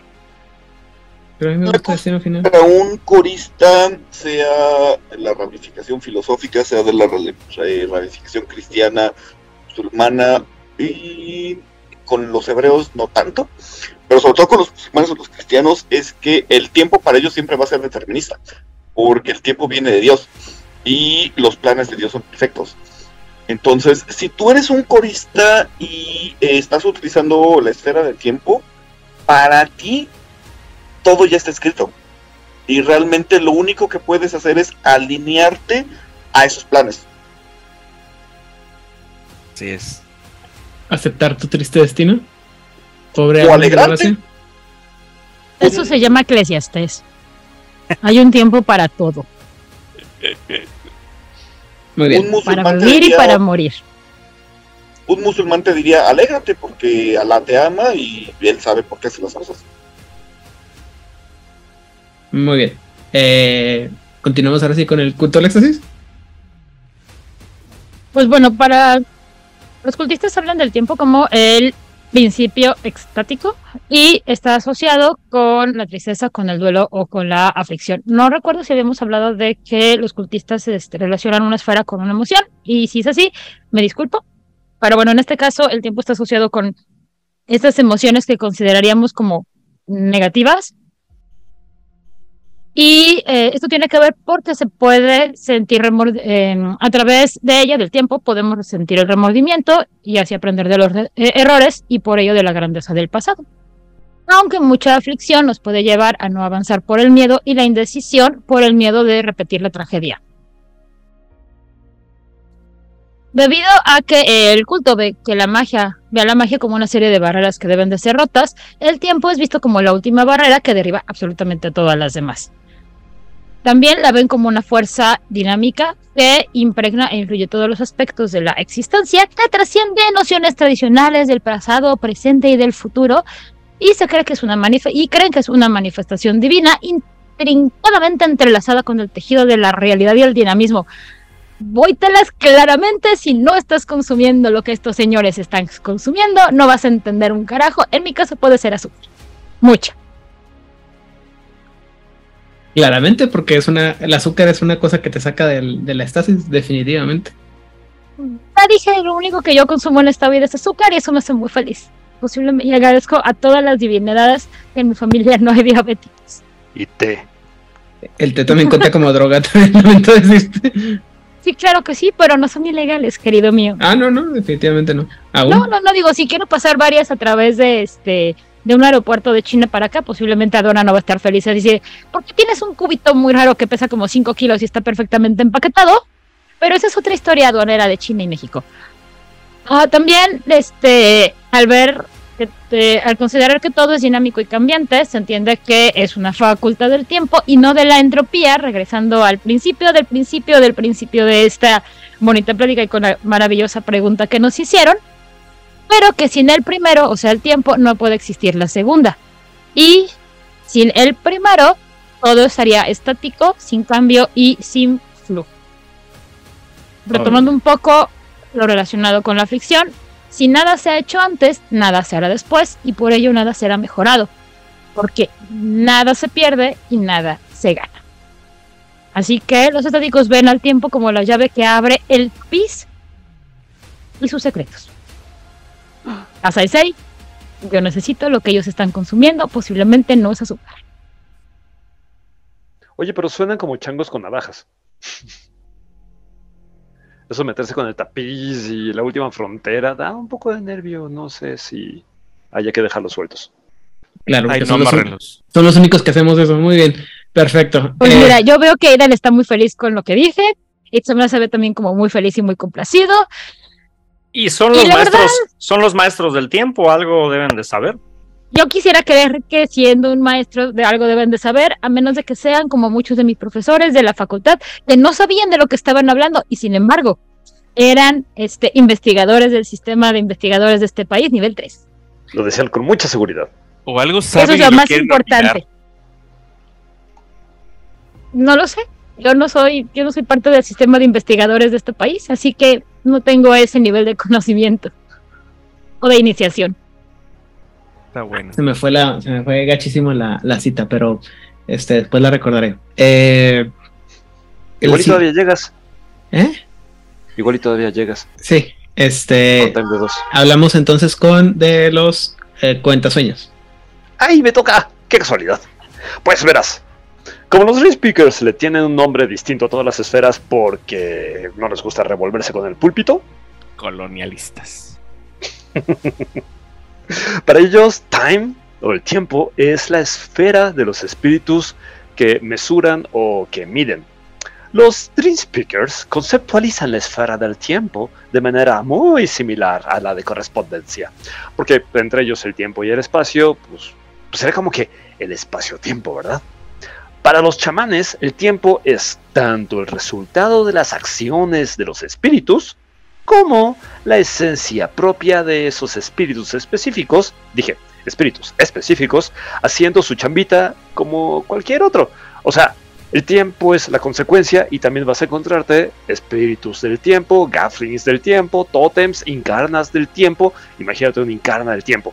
O te encontrarás el espíritu del tiempo del año 2003 y tipo y así.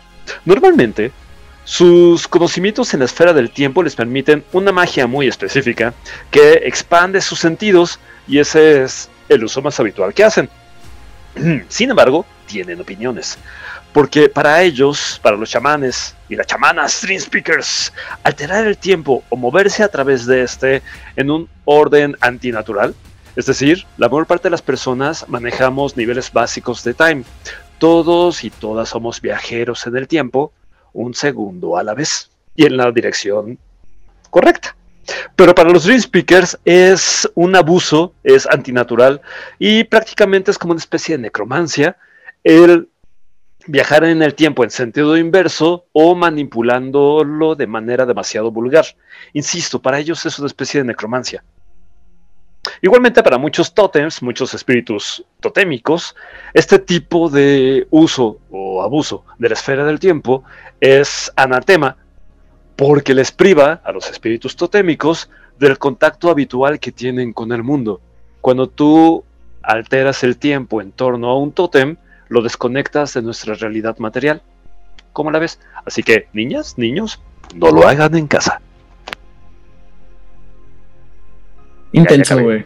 Eso está bien cósmico y creo que es de las pocas veces que me caen bien los, los cuentasueños, pero bueno, eso ya es aparte. Cósmico. Sí. Es que, es que no sabe cómo hacerlo, no es por espíritus. Ahí sí, ahí sí, ahí sí. Muy bien.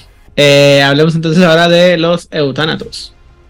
Ah, caray, eh, creo que ese me toca a mí. Este, pues sí, sí, me, sí me toca a mí. Los Eutanatoi consideran el tiempo como el ser. O sea, está bien interesante porque tienes la rueda de las edades, que es el movimiento que genera el tiempo. El movimiento de la rueda de las edades es lo que genera el tiempo. Y con la idea de que este movimiento no debe ser detenido, debes de alterar tus percepciones para proyectar, para proyectarte a través de la rueda del tiempo. En cámara, entonces, este, sí, me salto tantito y la rueda avanza y salto un poquito más y la rueda eh, sigue avanzando, pero yo salté más, así que voy para atrás. Es decir, tú no te metes con la rueda. Lo que va a cambiar eres tú, tú eres la bolita en el bacará de la vida. Entonces, pues es eso. O sea, y, y realmente lo que no cambia es tu yo, tu, tu ser, tu ente. Y eso es lo que va cambiando de posición en el flujo de la rueda de la de, la, de, la, de las edades, de la gran rueda. Entonces te funciona para proyectar tus percepciones, para eh, determinar dónde va a estar tu objetivo, porque recordemos cuál es el trabajo de, de estos este, entes, de estas personitas. Eh, te permite moverte con seguridad. O sea, si tienes entropía y tiempo, prácticamente está asegurado lo que estés tratando de lograr. Ah, y, no hay mucho más, o sea, finalmente les interesa más las probabilidades y que la rueda avance, no meterse con la rueda, así que dudo mucho que vayan más allá del nivel 3 del- de maestría de la esfera. Eh, sería curioso un Eutanatos que tenga mayor maestría y una historia muy interesante del por qué, además. Sí, ahí sí yo querría una justificación en mi historia. no sé qué piensen ustedes. Ya, eh, sí. Porque debemos de tomar en cuenta que todos ya están avisados de que hay un señor que existió, que existe o que existirá, que quería descargar esa rueda y todos ya saben que no deben meterse con el tiempo. Entonces, pues, Marty Um, ya me, porque ya me compré la esfera en cuatro y te friegas, narrador. O sea, ah, por eso. usted. ¿Y para qué la vas a usar? A ver, explícame. No Eh, te preocupes. Ese Ese es mi problema, pero Lo que tú no sabes, lo que tú no sabes, narrador, es que con mi esfera en cuatro ya te lo expliqué, güey. Ah, ¿No te me acuerdes? mató. Me mató. Sí, yo, ay, Que tú no te tuyas. de lo que te dije en el futuro, no es mi problema. ya empiezan a hablar raro, ya ves, ahí era lo que haces. la mejor esfera de todas. Este, fíjate que yo creo, yo creo curiosamente. Y sin drogas. Sí, y sin drogas. Este, yo creo que curiosamente eh, para los eutanatos la esfera del tiempo debería ser la, una de las más estudiadas precisamente por todo el asunto que traen de la filosofía de la cual hablaremos más adelante, de lo que es la buena muerte, porque la buena muerte no solamente tiene que ver con el propósito, sino el momento correcto de morir. Entonces, eh, pero eh, creo que, o sea, como no, como el paradigma no está tan bien eh, por así decirlo, como estaría en, Mago, en el Mago Azul, que es donde entra la, la relación de la esfera de tiempo y destino, a pesar de lo que puedan decir algunos herejes aquí en este, en este podcast, este, esa, creo que esa relación está también, también examinada en el Mago Morado, que se enfocan mucho en, en la- en una sola esfera. Entonces, eh, para mí tendría mucho sentido que los, los Chakravanti tuvieran esta relación más fuerte de la esfera de entropía y la, esfera de la muerte y que la lleva del tiempo, perdón, y que la llevaran a un- unos niveles más o menos equitativos para porque creo que queda bien con el con el cómo se llama con el paradigma. No sé por qué no lo manejaron así, pero Yo- eso ya se parte. Yo tengo, yo tengo una, una contrapropuesta del por qué no. ¿Qué es lo que implica eh, saber acerca de una esfera? Significa tener conocimiento y el conocimiento es poder. Ellos no quieren ser amos del tiempo. Ellos quieren ser amos del destino, quieren ser amos de las probabilidades. ¿Por qué? Porque es la única manera de saber en el mínimo eh, de puntual ente, ser que están ellos tratando de rastrear, de determinar su tiempo, su existencia, y perderían el punto si están viendo todo el tiempo. Lo que quieren ver es una sola hebra del tapiz de la existencia de esta única persona. No quieren ver el tapiz completo y saber en dónde existe cada uno de los cambios. Eh, Pero- asumo yo que es por eso. Mi, mi contrapropuesta, tu contrapropuesta es que es precisamente eso el, el, el propósito de los Chakravanti, el, el tener una visión general de la, del tapiz para saber dónde ca- encajan estas hebras. Pero eso lo discutiremos más a detalle tal vez cuando lleguemos al episodio de los Chakravanti, porque si no, eh, las, las, ¿cómo se llama? Discusiones filosóficas sobre el tiempo y su importancia son infinitas, y así como el tiempo mismo. Por lo cual vamos a pasar entonces a la orden de Hermes. A menos que tengamos algo más que decir. ¿Nada más? ¿No? Perdóname. ¿No? Uno, dos, tres. Muy Que bien. nos quedamos en argumentos. Ay, qué raro. Qué raro. Ok, so, como siempre, la Orden de Hermes tiene sus conceptos chistosos para referirse a las esferas. En este caso, la esfera de tiempo es representada por el Ars Temporis. Es vista como una de las esferas fundamentales y más poderosas para la realidad. Ah, perciben el tiempo como una corriente dinámica y viva, de cierta manera, que fluye a su alrededor y creen que tienen la capacidad de comprender y manipular este flujo temporal a través de la magia, porque claramente esta gente cree que tienen la capacidad de comprender y manipular lo que se les hinche su regalada gana. Ah, So, Los herméticos, sí, no. sí. No, para nada. La Me, inventé, me mentira es fuerte en ellos. Me, me, me, me equivoqué, me- te mentí a propósito, lo- me disculpo. Pero bueno, eh, se basa en la noción de que el tiempo es una fuerza fundamental que subyace en todas las cosas. Los herméticos consideran que el tiempo es la fuerza de la verdad, porque creen que a través de la manipulación del tiempo pueden obtener una visión más profunda y una comprensión más completa de la realidad. ¿Por qué? Porque les gusta controlar todo. Ven el tiempo como un revelador de verdades ocultas, porque pues en esta, en, en esta facción claramente no hay secretos, y como una herramienta para desentrañar los misterios del universo. ¿Por qué? Porque justo hay un, hay un meme que lo describe bastante bien. Está una niña que le pide ayuda con su tarea de, de matemáticas a su papá, su papá no lo puede ayudar, y entonces tres doritos después, la niña ve al papá estudiando el tema de matemáticas y la niña se siente muy conmovida y entonces el papá le dice, no estoy estudiando para ayudarte, estoy estudiando porque no soporto no saber algo. Entonces, sí, sí, sí, esa misma, casa, esa misma cara puse yo. So, eh, al estudiar... No hagan eso. Por ese tipo de cosas Hernán tiene trabajo. Afortunadamente, gracias papás, mamás, sigan así. No. Tantito. Tengo que comer. Estoy cambiando el piso del baño. Que lo suficiente. Bueno, al estudiar y practicar el manejo del tiempo, eh, esta gente puede ver posibles futuros, retroceder en el tiempo para obtener información perdida porque de alguien no soportan no saber algo, o acelerar el tiempo para realizar tareas en un instante porque no sé si alguna vez a ustedes les ha pasado que se desesperan tanto con una tarea, un examen o alguna acción que tienen que hacer, que es así tipo de cómo dormir ocho horas en dos horas y la respuesta, la respuesta no es dormir en cuatro camas al mismo tiempo, al parecer, eh, o cómo estudiar seis horas en dos horas, al parecer la, la, respuesta tampoco es acuéstate con un libro abajo de la almohada mientras lees otro. Yo difiero, pero bueno.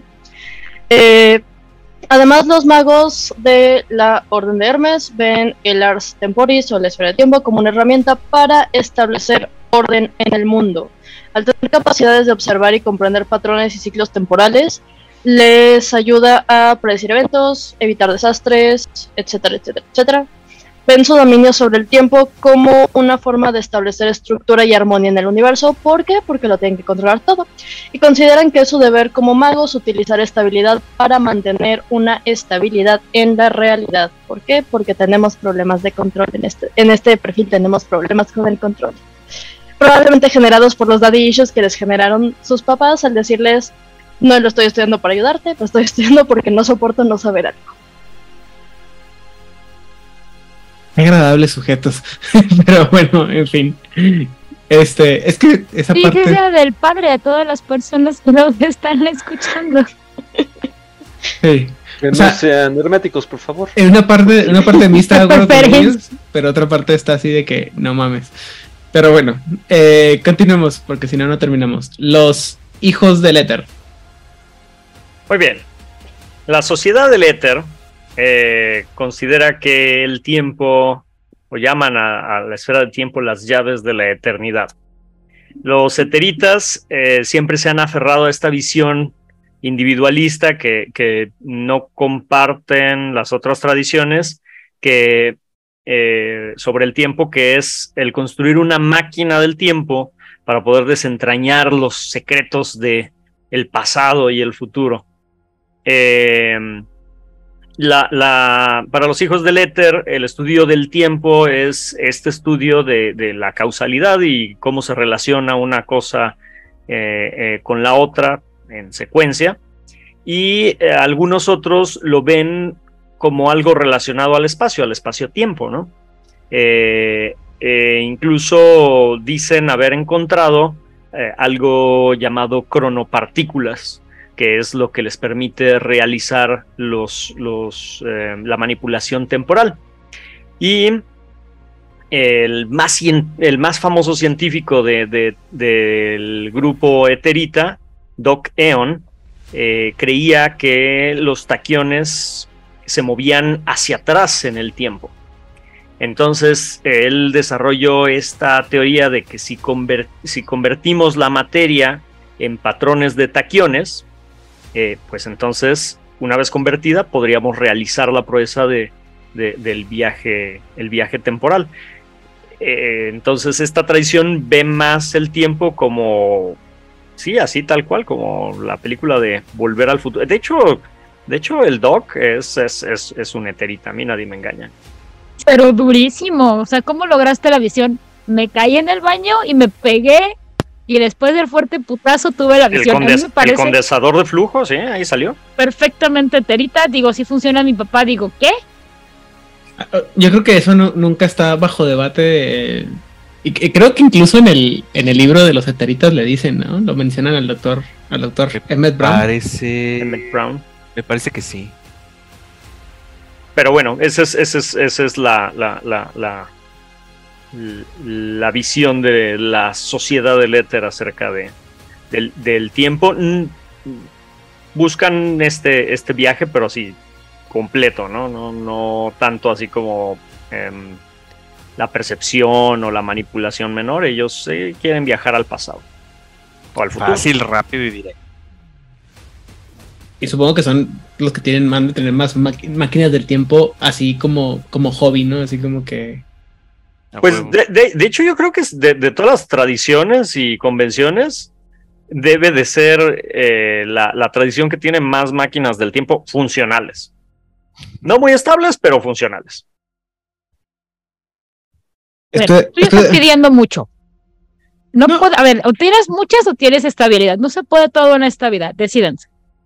No, no, es que simplemente, simple y sencillamente yo creo que también es como parte del cliché del científico loco, ¿no? El, la máquina del tiempo y desafortunadamente dentro de Mago de la Ascensión el cliché del, del científico loco lo llenan los hijos, los- la sociedad del eterno, entonces hasta por, por como, es, o sea, es como los, o sea, los dos satelitas más famosos del mundo que es, es en realidad el mismo, o sea, Emmett Brown y Rick Sánchez, o sea, tienen máquinas de tiempo a lo estúpido, ¿no? Entonces.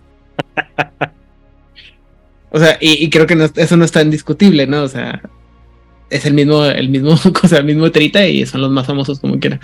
Pero bueno, este, ¿algo más que agregar sobre esto? Hereje? Digo, ¿verías? No, no, creo que, bueno, nada más agregaría a, a este a, a Big Man como dentro de los de los Claro. satélites más famosas, pero sí, nada más. Larga vida. Pero además a Memelovsky. Ah, bueno, el. Pero- profesor Memelovsky también, sí. A ver, tenía una máquina del tiempo, tenía una máquina que, de, de- de- que te hacía chiquito y grande. pero no tiene También la- alcance de fama.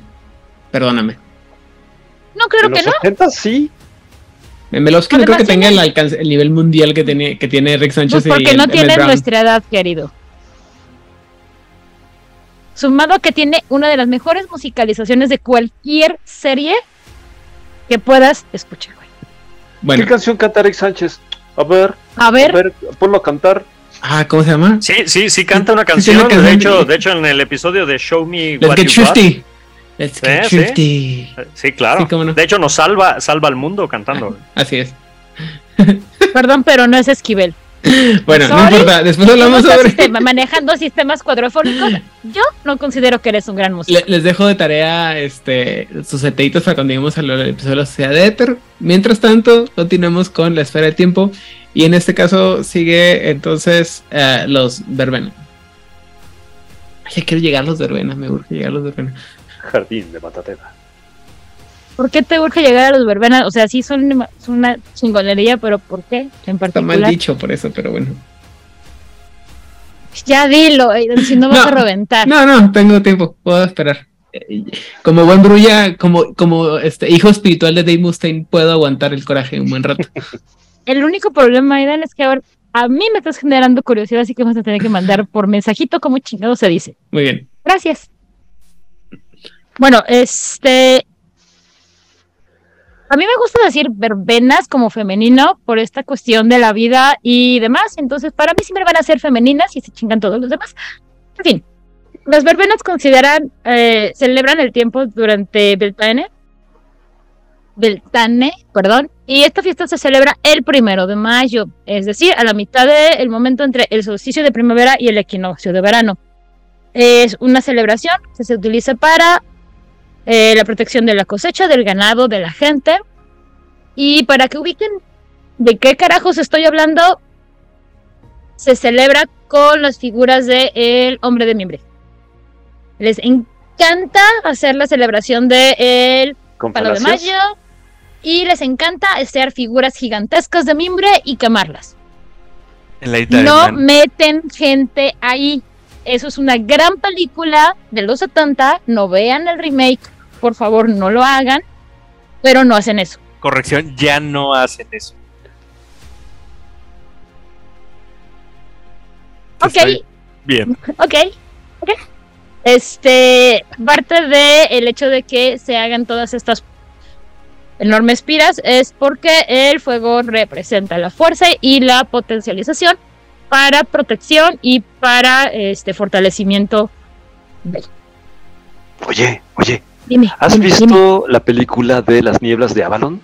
No, no, no, no. Está súper padre. Es el mito artúrico desde la perspectiva de las mujeres. Y sí, la manera de hacer magia de las mujeres hace super match con la cosa druídica de los verbena. E incluso está esta fiesta, los, el ritual de la fertilidad, los monos de mimbre. Está súper padre y musicalizado por The Book of Secrets de, por supuesto, Lorena McKinnon. Nice. De ahí Eso salió. suena- ¿No se quejaba Morgana la mezcla. de que Merlin se había robado todo el pedo? Sí. Sí, porque de hecho la celebración del primero de mayo es una celebración masculina. Tiene que ver con la fecundidad del palo de mayo, donde consideran que el que otorga la vida es la semilla del bar. Pero esa es otra historia. Muy bien. En fin, continuando con la percepción de, este, de las verbenas acerca del tiempo, ignorando exactamente la celebración del palo de mayo. También las verbenas perciben la esfera del tiempo como una entidad viva que respira y gobierna los ritmos cíclicos de la naturaleza y el flujo y reflujo de la existencia. Ven el tiempo como una parte integral de la red de la vida, íntimamente ligada a las estaciones y los ciclos naturales de nacimiento, crecimiento, decadencia y renacimiento. Digo, creo que era como, como perfectamente obvio y si no lo estamos viendo, significa que no estamos entendiendo cómo carajos pasa la vida. Gracias. Way, También- también la noche de San Juan. Niños verbena. ¿Cómo? Este viernes es la noche de San Juan. Para que prendas tus velas, purificaciones y así. Y pongamos banderitas para que los dioses no vean lo que vamos a hacer. De preferencia. Muy bien. Hay una gran canción, por favor. Eh, para las verbenas también la esfera eh, del tiempo no solamente es una progresión lineal o una herramienta para medir momentos, sino que eh, lo ven como una espiral donde los eventos y las energías giran y se repiten, aunque en diferentes formas o con diferentes intensidades. Esta perspectiva la usan para aprovechar el poder del pasado, recogiendo tradiciones ancestrales, rituales y, su vida- y sabiduría para dar forma al presente e influir en el futuro. Yes. Pero no viajan en el tiempo. Son videntes. Básicamente, o sea, lo consideran como, o sea, como lo dijo Hernán, como algo para vivir y algo para ir fluyendo con eso de viajar como, como parte. Alright. Muy bien. O sea, Eh, mejor aprendo de mis ancestros que me enseñan en el tiempo qué está pasando. suena como el Dreamtime de los australianos, ¿no? ¿Algo así? ¿Los qué? El Dreamtime de los australianos. Dream Time. Ajá, Sí, sí, sí, sí, justo. Sería como cercana a esa idea. Alrighty. Eh, entonces ahora siguen los adeptos virtuales. Uy, pues bueno. En cuestión de los adeptos virtuales, am, su enfoque en la esfera de tiempo se centra en los niveles inferiores de control. Están más interesados en una manipulación práctica y tangible que en explorar aspectos más abstractos y filosóficos. Para todo lo demás, vean mi perfil porque así soy yo. Eh, la esfera de tiempo se ve como una herramienta para optimización y control en el mundo digital y tecnológico. Utilizan la esfera para acelerar o desacelerar procesos, permitiendo realizar tareas en tiempo récord o ganar tiempo adicional en situaciones críticas, am, como, no sé, un bug en producción o un, o un deadline que ya se les pasó. Eh, ven el tiempo como una medida completamente cuantificable y manejable, algo que puede ser controlado y ajustado para su beneficio. Ah, sin embargo, a diferencia de otras tradiciones mágicas, eh, los adeptos virtuales tienden a ser reticentes hacia los niveles superiores de la esfera.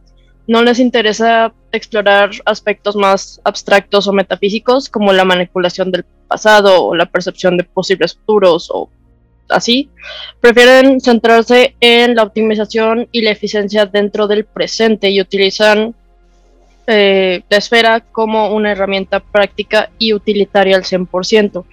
Y bueno, dentro del espacio virtual encuentran un terreno para aplicar su dominio sobre el tiempo. Ven el ciberespacio como un entorno donde las reglas del tiempo pueden ser más flexibles, más maleables y utilizan pues la esfera para acelerar procesos para acelerar procesos informáticos. Pueden comprimir el tiempo en el mundo digital en un zip y les permite llevar a cabo acciones en un lapso muy corto de tiempo. También pueden desacelerar el tiempo dentro del ciberespacio, les da ciertas ventajas estratégicas y les permite tomar decisiones en tiempo real mientras el mundo está como en cámara lenta. Es bien divertido. Me gusta mucho cómo la ven. Espero no ser el único que se dio cuenta que todo lo que dijo Monse, ah, que no, que no podían hacer los, este, los herméticos con la esfera de tiempo o que no recomendaban los, los herméticos con la esfera de tiempo y que ella sí lo hacía, lo hace aquí con, eh, con los, este, los adeptos virtuales. Sí, sí, todos caímos en esa conclusión. Sí. Bueno, más bien. Es favoritismo. No, no, simplemente. Deja es- de estar de, de- deja de desde, de el nacimiento hasta la muerte. ¿Cómo? De estar de juzgón. No, simplemente se me hizo muy curioso que todo lo que dice, lo que decía ahorita, todos los ejemplos que puso Monse que decía que los, los herméticos decían que no se podía hacer, dijo, esto sí lo hago, esto sí lo hago, ah, como lo hago yo, y luego en los, los adeptos virtuales es justo así todo lo que dijo que hacía. Pero, pero ahora sí lo permiten. Simplemente me pareció chistoso, pero... ¿Qué dijiste, Monse? No te escuché, perdóname. No, nada, adepto virtual hasta la muerte. No O tiene todo el algo sentido así. del universo. Antes de, antes de que la tecnocracia me reclute. Muy es bien. un poco de ruido esto de que haya magos que no quieran seguir aprendiendo acerca de algo. O sea, yo pensaría que un despertado diría, ah, tiempo, vamos a aprenderlo hasta el grado 5 y más allá de lo evidente, aunque yo no lo utilice, simplemente por el saber de conocer. Pero encontremos muchas tradiciones que dicen, ¿para qué le sigo aprendiendo, verdad? Como que pues, no tiene mucho sentido, así que voy a dejar de estudiarlo. No soy avaricioso con el conocimiento. Mira, es algo que tenemos las personas con, con trastorno de déficit de atención, te hiperenfocas en las cosas que te interesan y las cosas que no te interesan no las puedes hacer aunque te estén apuntando con una pistola a la cara. No, No, yo- si me están apuntando y tengo tres minutos para resolverlo, los tres minutos van a hacer la diferencia, no la pistola. No, pero en realidad, en realidad no creo que tenga tanto que ver eh, en, en- en ese aspecto de del conocimiento. Creo que es algo que tiene que ver más con el paradigma. El, el- cómo ven el mundo y, y las, las limitantes autoimpuestas por, por el mismo paradigma. O sea, eh, eh, por ejemplo, en el caso de los verbena, ¿no? Que estábamos hablando. O sea, ellos ellos no requieren el viaje en el tiempo porque su paradigma no, no es compatible con el viaje en el tiempo, no lo visualizan como algo, algo necesario, como algo que, tenga que ser. Este, a diferencia, por ejemplo, de los eteritas, ¿no? Que ese es su objetivo, ¿no? Viajar en el tiempo, ¿no? O sea, eh, eh, o por ejemplo, el coro celestial, que ellos no buscan tampoco viajar en el tiempo, pero sí buscan ver el, futuro, el pasado, etcétera, eh, a, a manera de visiones. Entonces, creo que es, es una cuestión más, más paradigmática. y por eso, bueno, regresando un poquito a la pregunta del principio del programa, creo que no importa mucho el que haya 9, 10, 15 esferas, este, porque finalmente lo que limita, digamos, lo que limita en el juego de mago la, ascensión, la- es la creencia, ¿no? O sea, el, que piensan que pueden y no pueden hacer. No, no, no que no quieran aprender eh, esfera eh, de tiempo en 5, sino porque dentro de su paradigma no tiene sentido el, el- el- el- quinto punto de tiempo en, en la esfera. Y es algo que hemos estado mencionando en las otras esferas, de que hay am, tradiciones que no es que la vean prohibida, sino es no me, no me sirve, va en contra de mi propio paradigma y la vamos a dejar como en el conocimiento básico porque no hay necesidad de ahondar. Yo voy a yo voy a crecer y a despertar y demás a través de este otro conocimiento. Como los templarios, ¿no? Que están bien limitaditos. Ujú. Sí, justamente porque o sea, o sea, utilizan, no sé, cuatro esferas para algo muy, muy puntual y todo lo demás es bueno de, pues, padre, ¿no? Está utilitario y a lo mejor hay algún templario que diga, pues mira, le voy a poner rojito porque está chido, pero no lo necesito. Eh, y también creo que es algo que mencionamos casi desde el principio. eh, me acuerdo que eh, lo platiqué contra Elías en este caso específico.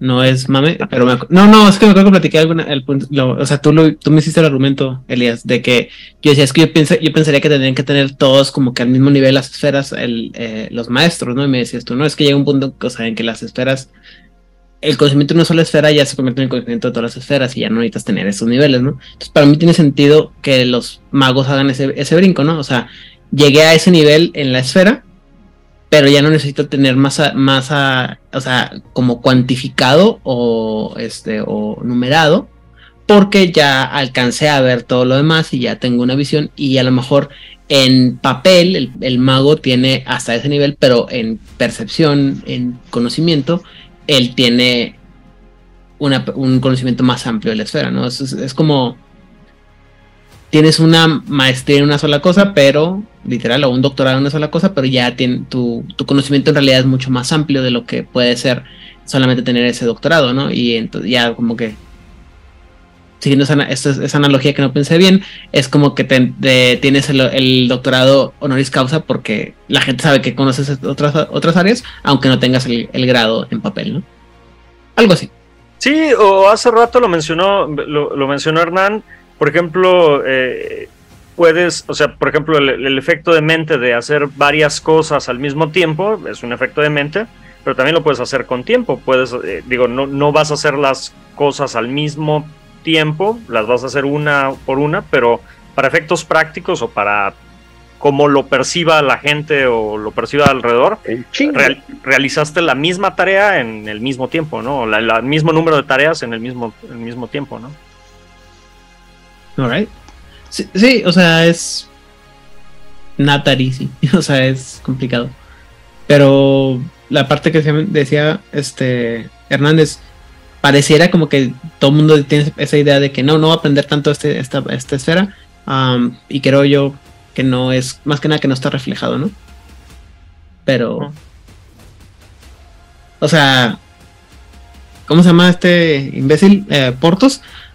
O sea, no creo que Portos en qué nivel tiene qué esferas, pero pues por algo es considerado un, maestro, ¿no? Porque no nomás sabe de su esfera, sino sabe de todas. A lo mejor no te puede, no te explica los niveles. Y generalmente los, o sea, ah, que es una cosa que también eh, hemos peleado muchas veces, ¿no? El, lo que está en la hoja a veces no representa la totalidad del personaje.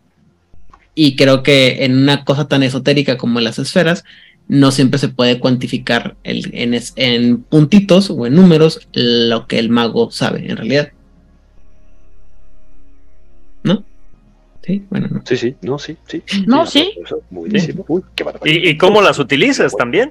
Ajá. Para que eso está peor.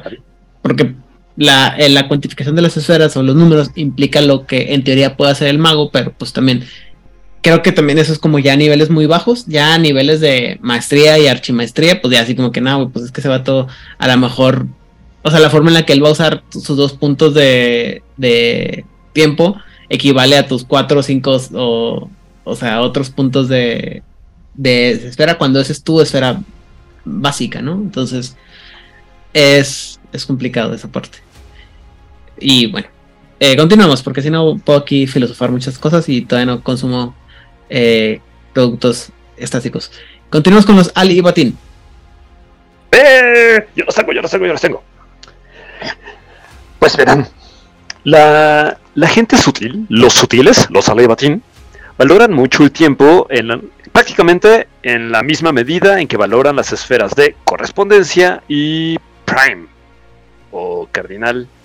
Porque, en primera, son esferas altamente complejas y son muy cerebrales, que demandan una gran cantidad de pensamiento. Creo que más bien los cerebrales son otros, ¿verdad?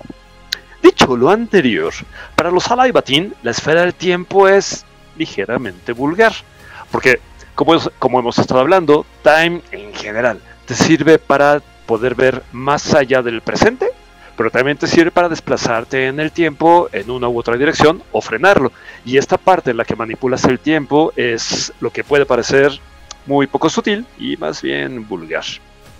Si se acuerdan de cuando estábamos platicando de los Alaibatin en el contexto de Correspondence, yo les contaba que las diferentes facciones de los Alaibatin tenían distintos usos para esta esfera del espacio.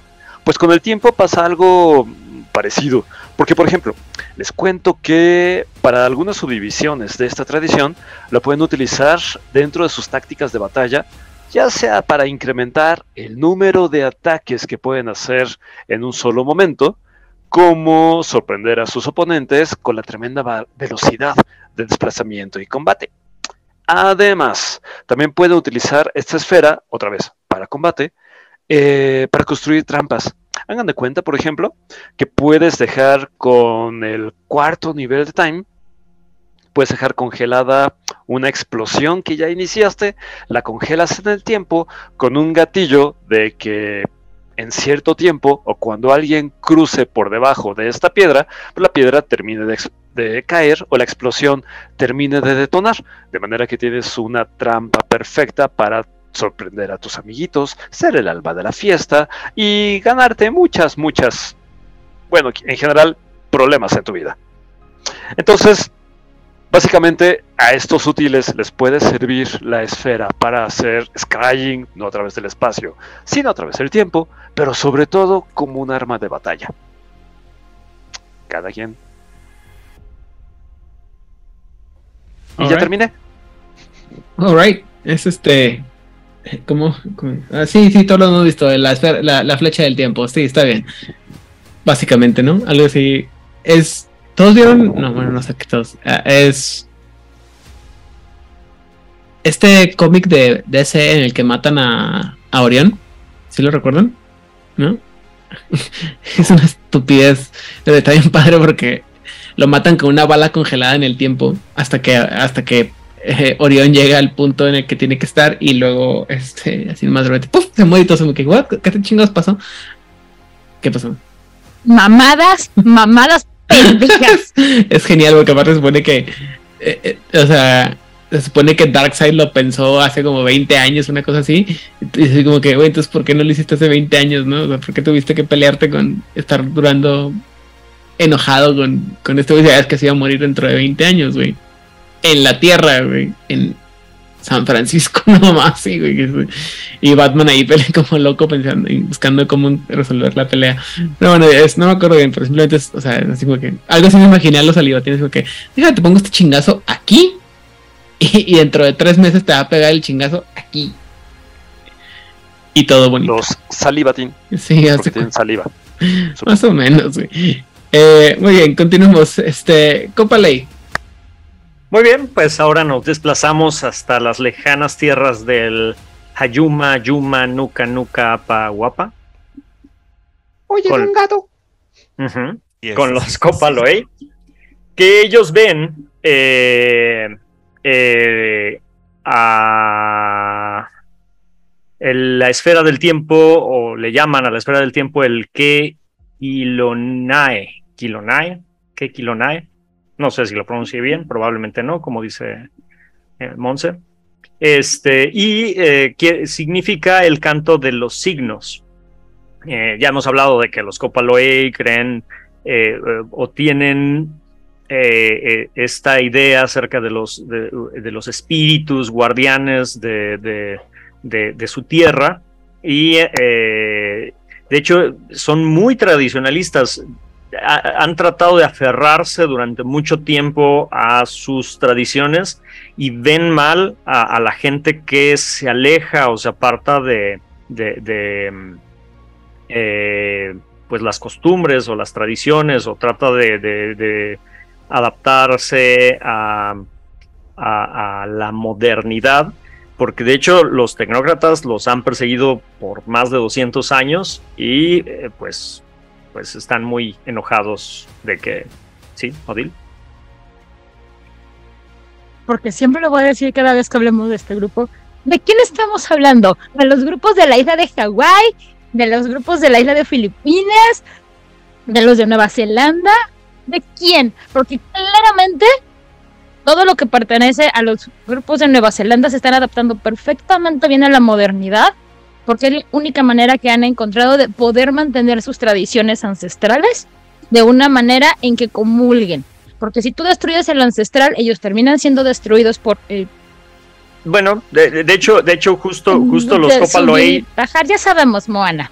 justa- justo los Copaloey representan precisamente este grupo que, que, que se rehúsa a, a, este a, a adaptar esta, esta modernidad traída por la tecnocracia en, en esas, en esa zona.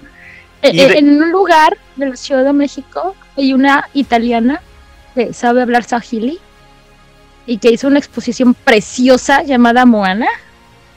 Por alguna razón, una experta en África terminó haciendo una exposición de Moana y el- las del Pacífico. Le está dando una embolia así, marca diablo. Te quiero mucho, Rafaela. Ojalá que nunca te suceda nada, pero así mal plan.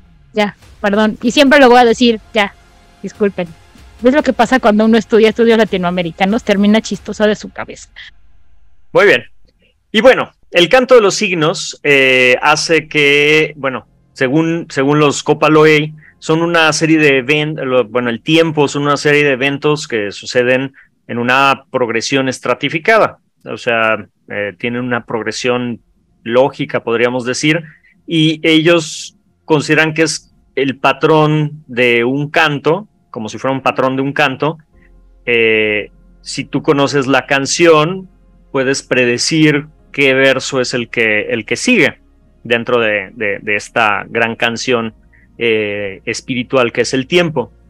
Para ellos el tiempo tiene un ritmo y tiene una rima y eh, este paso pues no puede, puede, puede negarse y por lo tanto puede predecirse. Eh, para ellos el moverse a través del tiempo es imposible, es otra de, de- las limitantes que tienen eh, los Copalevey. Ellos no creen que puedan viajar en el tiempo, pero sí pueden ver los signos que, que existen eh, eh, en el presente y a través de, de eso este, interpretarlos un, un, eh, un Kahuna, un Kahuna, que es como ellos llaman a los magos verdaderos dentro de su grupo, podría interpretar estas, estos signos para determinar qué, cuál, cuáles son, qué es lo que va a pasar eh, más adelante, ¿no? ¿Qué va a pasar en el futuro? Y eso es como los Copaloey ven eh, la esfera del tiempo. Bravo, bravo. Yo tengo, yo tengo una nota y de hecho me gustó mucho cómo lo pusiste, me encantó el que sea una canción y si sabes los versos, eh, sabes lo que va a pasar. Y conociendo la canción, sabes qué fue lo que pasó. Está padrísimo. Sí, de, de- de hecho, de hecho va, va mucho con este concepto de cómo a través de las canciones cuentan sus histo- su historia, ¿no? Así como la creación de la Tierra Media. Claro. A Sauron le gusta esto. No, no, no. A Sauron no no le gusta gusta esto. esto. No, no, a Sauron no le gusta esto. De hecho, No. su No, empezó perdón. porque no sabía cantar. Perdón, y yo dije, y luego dije el, al mamarracho de Adiós de Sauron. A, Ajá, a Melkor a le gusta. Le gusta A. Melkor. So, todo el desmadre aquí empezó porque Melkor no sabía cantar. No, porque eran black metalero, que es diferente. No sabe porque no sabía cantar. No sabía cantar. Quiso inventar los guturales. Le salió mal. O sea, ni siquiera se ve a cantar metal. Imagínate qué mal está. Aunque a Maui sí Miren, le miren, gusta miren, mucho miren la cara de ofensa de, de Itzamna, por favor. no más vean la cara de, de ofensa de Itzamna. No diré Ya suéltalo, Itzamna. Ya sé, si no se, se va a podrir si no lo dices, Ipsen. solamente los veré con odio. Muy bien. Este, ahorita que mencionabas, Elías, de la parte de, eh, de algunas partes de la- del grupo de los Copaley y de la gente del Polinesio que no quieren, que no, que pre- ma- buscan mantener sus tradiciones eh, cercanas a su, a su gente, me hizo recordar un mini documental que vi este fin de semana sobre los pueblos maori y cómo es, eh, cómo una gran cantidad de gente está en contra de los tatuajes de, estilo maori que mucha gente se están poniendo, ¿no? Porque dicen, pues es que esa es nuestra tradición y es nuestro pueblo y habla de, nues- de quiénes somos, de nuestra identidad y el hecho de que ahora tanta gente se los esté poniendo sin ser parte de la cultura y sin pasar por los rituales de, de lo que es ser un maorí, eh, pues la verdad es que sí es francamente eh, ofensivo. Y había como, entrevistan como a 10 personas y como nomás una como que, sí, pues vale madre, güey, hagan lo que quieran. Y todo más de que no, no, no, no, no, ¿cómo se lo, o sea, tiene todo una, Lo una que tradición. pasa es que tiene que ver esto con, con lo que me ha pasado diciendo todos estos este, episodios. Es ah, cuando llega la colonización de Gran Bretaña a todas estas regiones, obviamente activamente intentan hacer lo que los grandes, los de Gran Bretaña hacen cuando llegan a invadir un lugar, destruir. Si logran diezmar con- considerablemente la población maorí, no solamente en números, sino también culturalmente hablando, el movimiento maorí, como lo entendemos ahora, tiene relativamente, comillas, mucho, muchas comillas aquí, tiempo donde gente, sobre todo de, los, eh, de las comunidades más alejadas de las ciudades, empezaron a, a decir, ¿por qué me tengo que avergonzar de lo que soy? ¿Por qué tengo que tapar mis tatuajes, sobre todo a las personas mayores que los tenían? ¿Y por qué no puedo llevar esto a mis, a mis hijos y a mis nietos? Así que empieza todo un trabajo para que los tatuadores de esa región empiecen a aprender todos los rituales y todo el conocimiento que se necesita, porque es la parte, en, es la manera en que ellos cuentan toda su historia, y no solamente su historia este, como comunidad, sino su historia personal. O sea, cada tatuaje que se realiza habla de quién es esa persona dentro de su comunidad y dentro de su propia familia. O sea, es una especie de genealogía, pero no como la entendemos en Occidente, sino, bueno, lo más cercano a lo que en Occidente entenderíamos por una genealogía, pero ahí está toda su historia. Por eso no hay un tatuaje exactamente igual y cuando un maorí va, decide, decide hacerse su tatuaje, tiene que hacer todo un estudio familiar de quién es su familia dentro de su propia comunidad. Y por eso mucha gente se siente tan ofendida porque dicen, es que es como, como si tú dijeras, es que yo soy mixteco y me estás poniendo mis datos como si yo fuera este zapoteco. No tiene sentido, me estás cruzando información que no tiene sentido. Ya me No, o sea, insisto, es, es la, la esencia de lo que. eh, Todo lo que dices tú tiene razón, o sea. Y eso es. Son. Son tradiciones eh, culturales muy arraigadas que tienen mucho significado. Eh, la relación que yo hacía es. Esta como. No xenofobia, es. Apre- apropiación cultural. eh, esa. Es que lo que quiero decir es esa eh, rechazo que tiene la gente de que otras personas fuera de su grupo acepten, tomen su, su identidad, ¿no? O sea, sí es apropiación cultural y es un poco de xenofobia, pero es pues, está, está justificado, ¿no? Sobre todo, como comentó toda la gente que a la que durante años la, lo- la oprimieron y dijeron que no podían hacer ese tipo, no podían desplegarlo y de pronto que sea como moda, sobre todo, insisto, con estos tatuajes de ese estilo muy específico de Maori que últimamente se han hecho mucho más eh, populares. Es, pues ent- entiendo que hay una. Y insisto, no, no es este. No estoy criticando, no estoy ju- enjuiciando ni nada. Es simplemente me, me brincó la relación de la, la sincronía de, lo que menciona Elías con lo que me tocó ver durante, durante este tiempo, ¿no? Pasado. Pero continuamos porque, insisto, podemos platicar aquí horas y horas y horas de cosas que no son. Y las hermanas de Hipólita, Odil.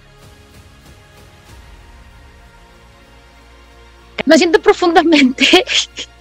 Toda la alegría que había en mí ha ido desapareciendo poco a poco, pero no importa, ya comeré chocolates al ratito. Resolviendo es eso. Ajá, ya eso ya no será problema de ustedes, será problema de mi terapeuta y de Rigel. En fin. La cuestión aquí es que yo pensé cuando empezamos a hablar de este tema que las este, hermanas de Hipólito tendrían mucho que decir acerca del tiempo por todo el bagaje griego que hay y por toda la visión y cosmo visión que tienen los griegos acerca del tiempo y el destino y el fluir de la situación. Cronos y Kairos. Ajá, exactamente, empezando por ahí.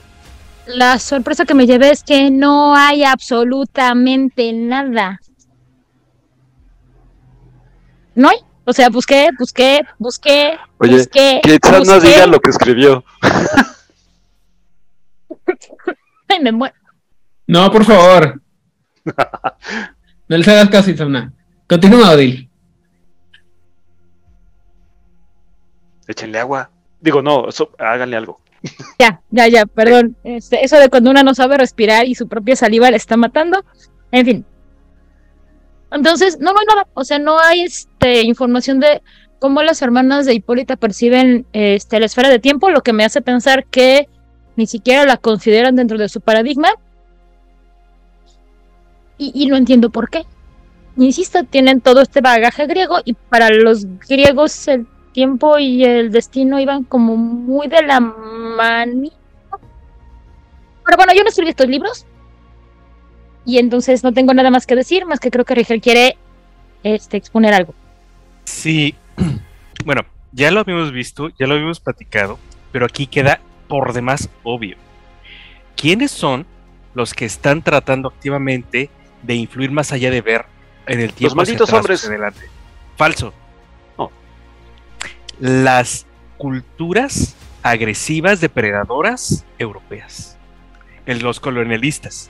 Son los que quieren imponer su voluntad, quieren hacer los cambios y quieren dominar y poseer.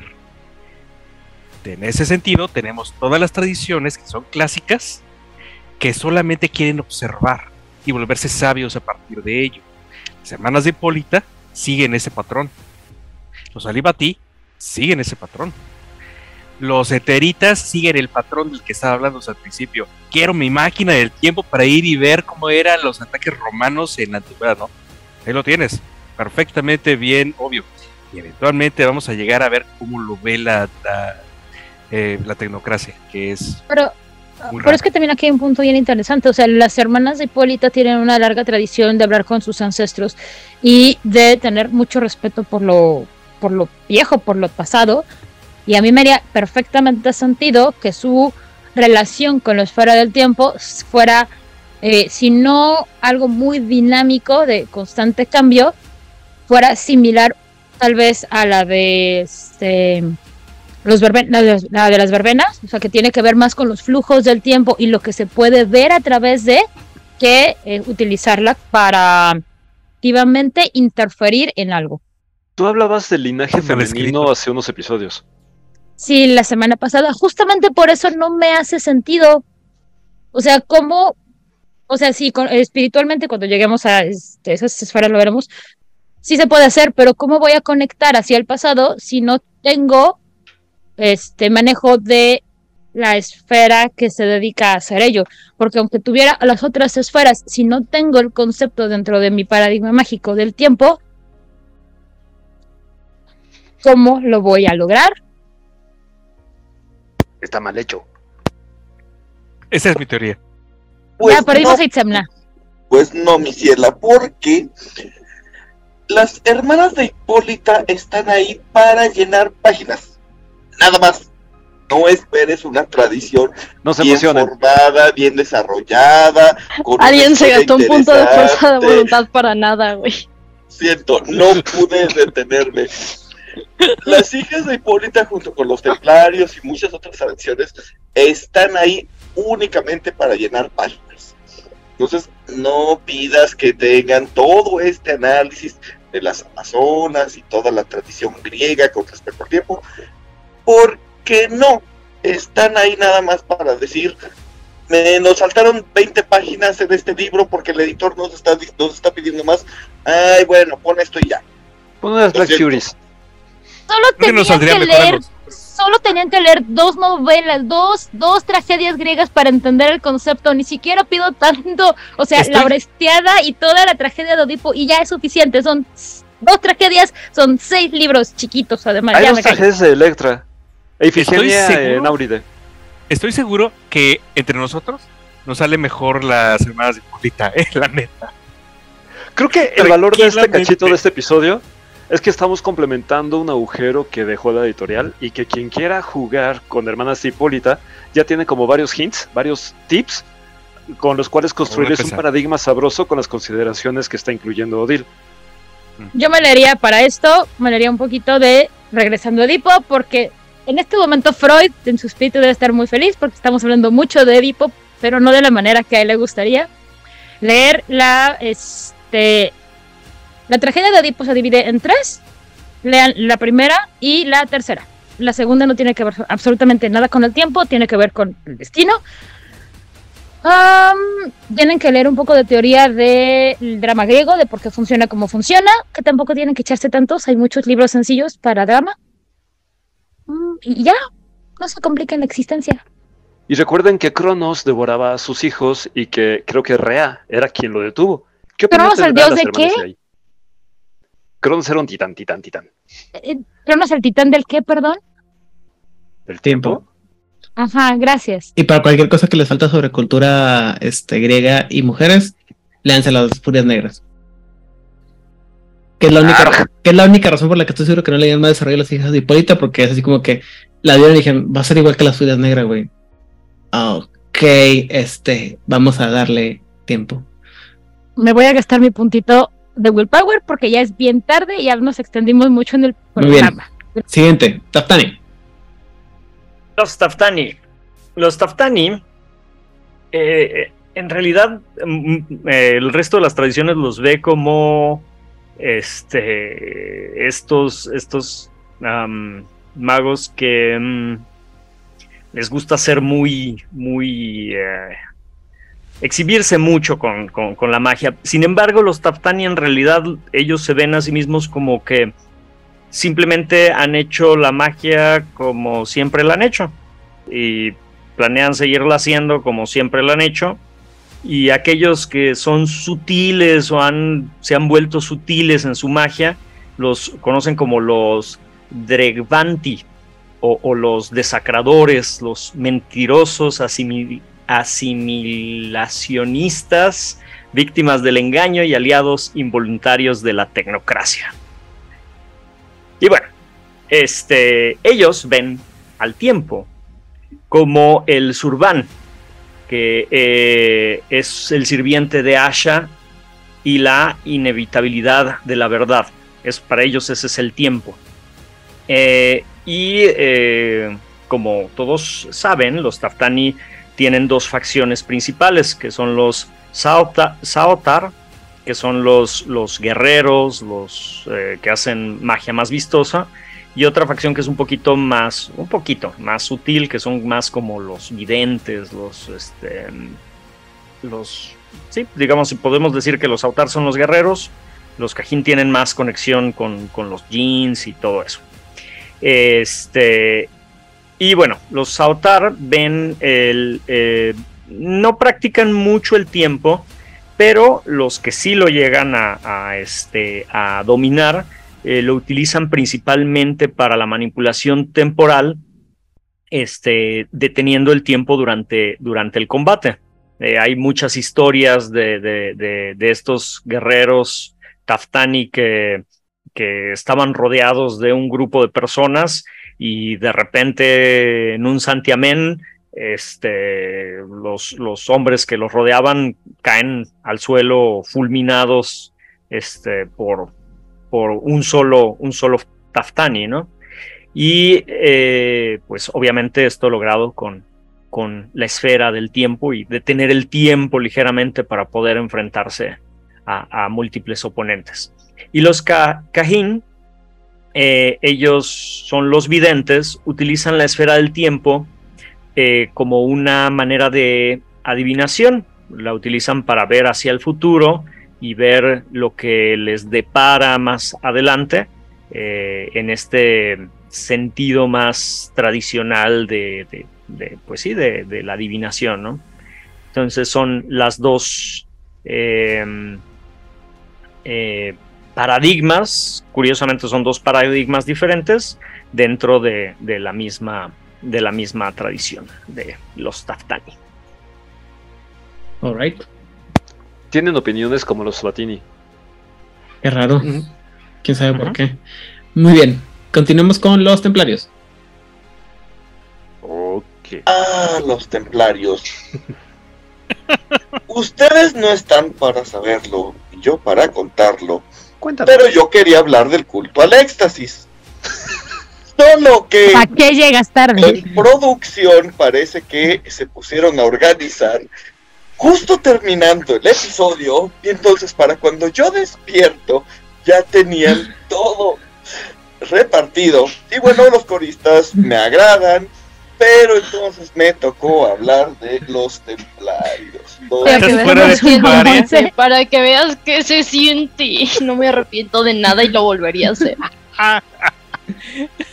Quiero Bueno. mencionar que en Juárez by Night no somos rencorosos, cero mala onda, Oh. somos gente que suelta, deja Oh. ir, no estamos luz. masticando nuestros Habla. odios durante semanas. Y cero ardillas. Habla, Cero por ti, no. habla por ti, yo sí, gordo rencor. lo dejo cultivarse un ratito, lo cocino y Digo, lo con este sirvo calor que frío. está haciendo. Se pudre muy rápido, oiga. No lo vas a poder servir frío, ¿qué onda? Y es lo peor de todo. Pero bueno. Los templarios, como las hijas de Hipólita, están ahí para llenar páginas.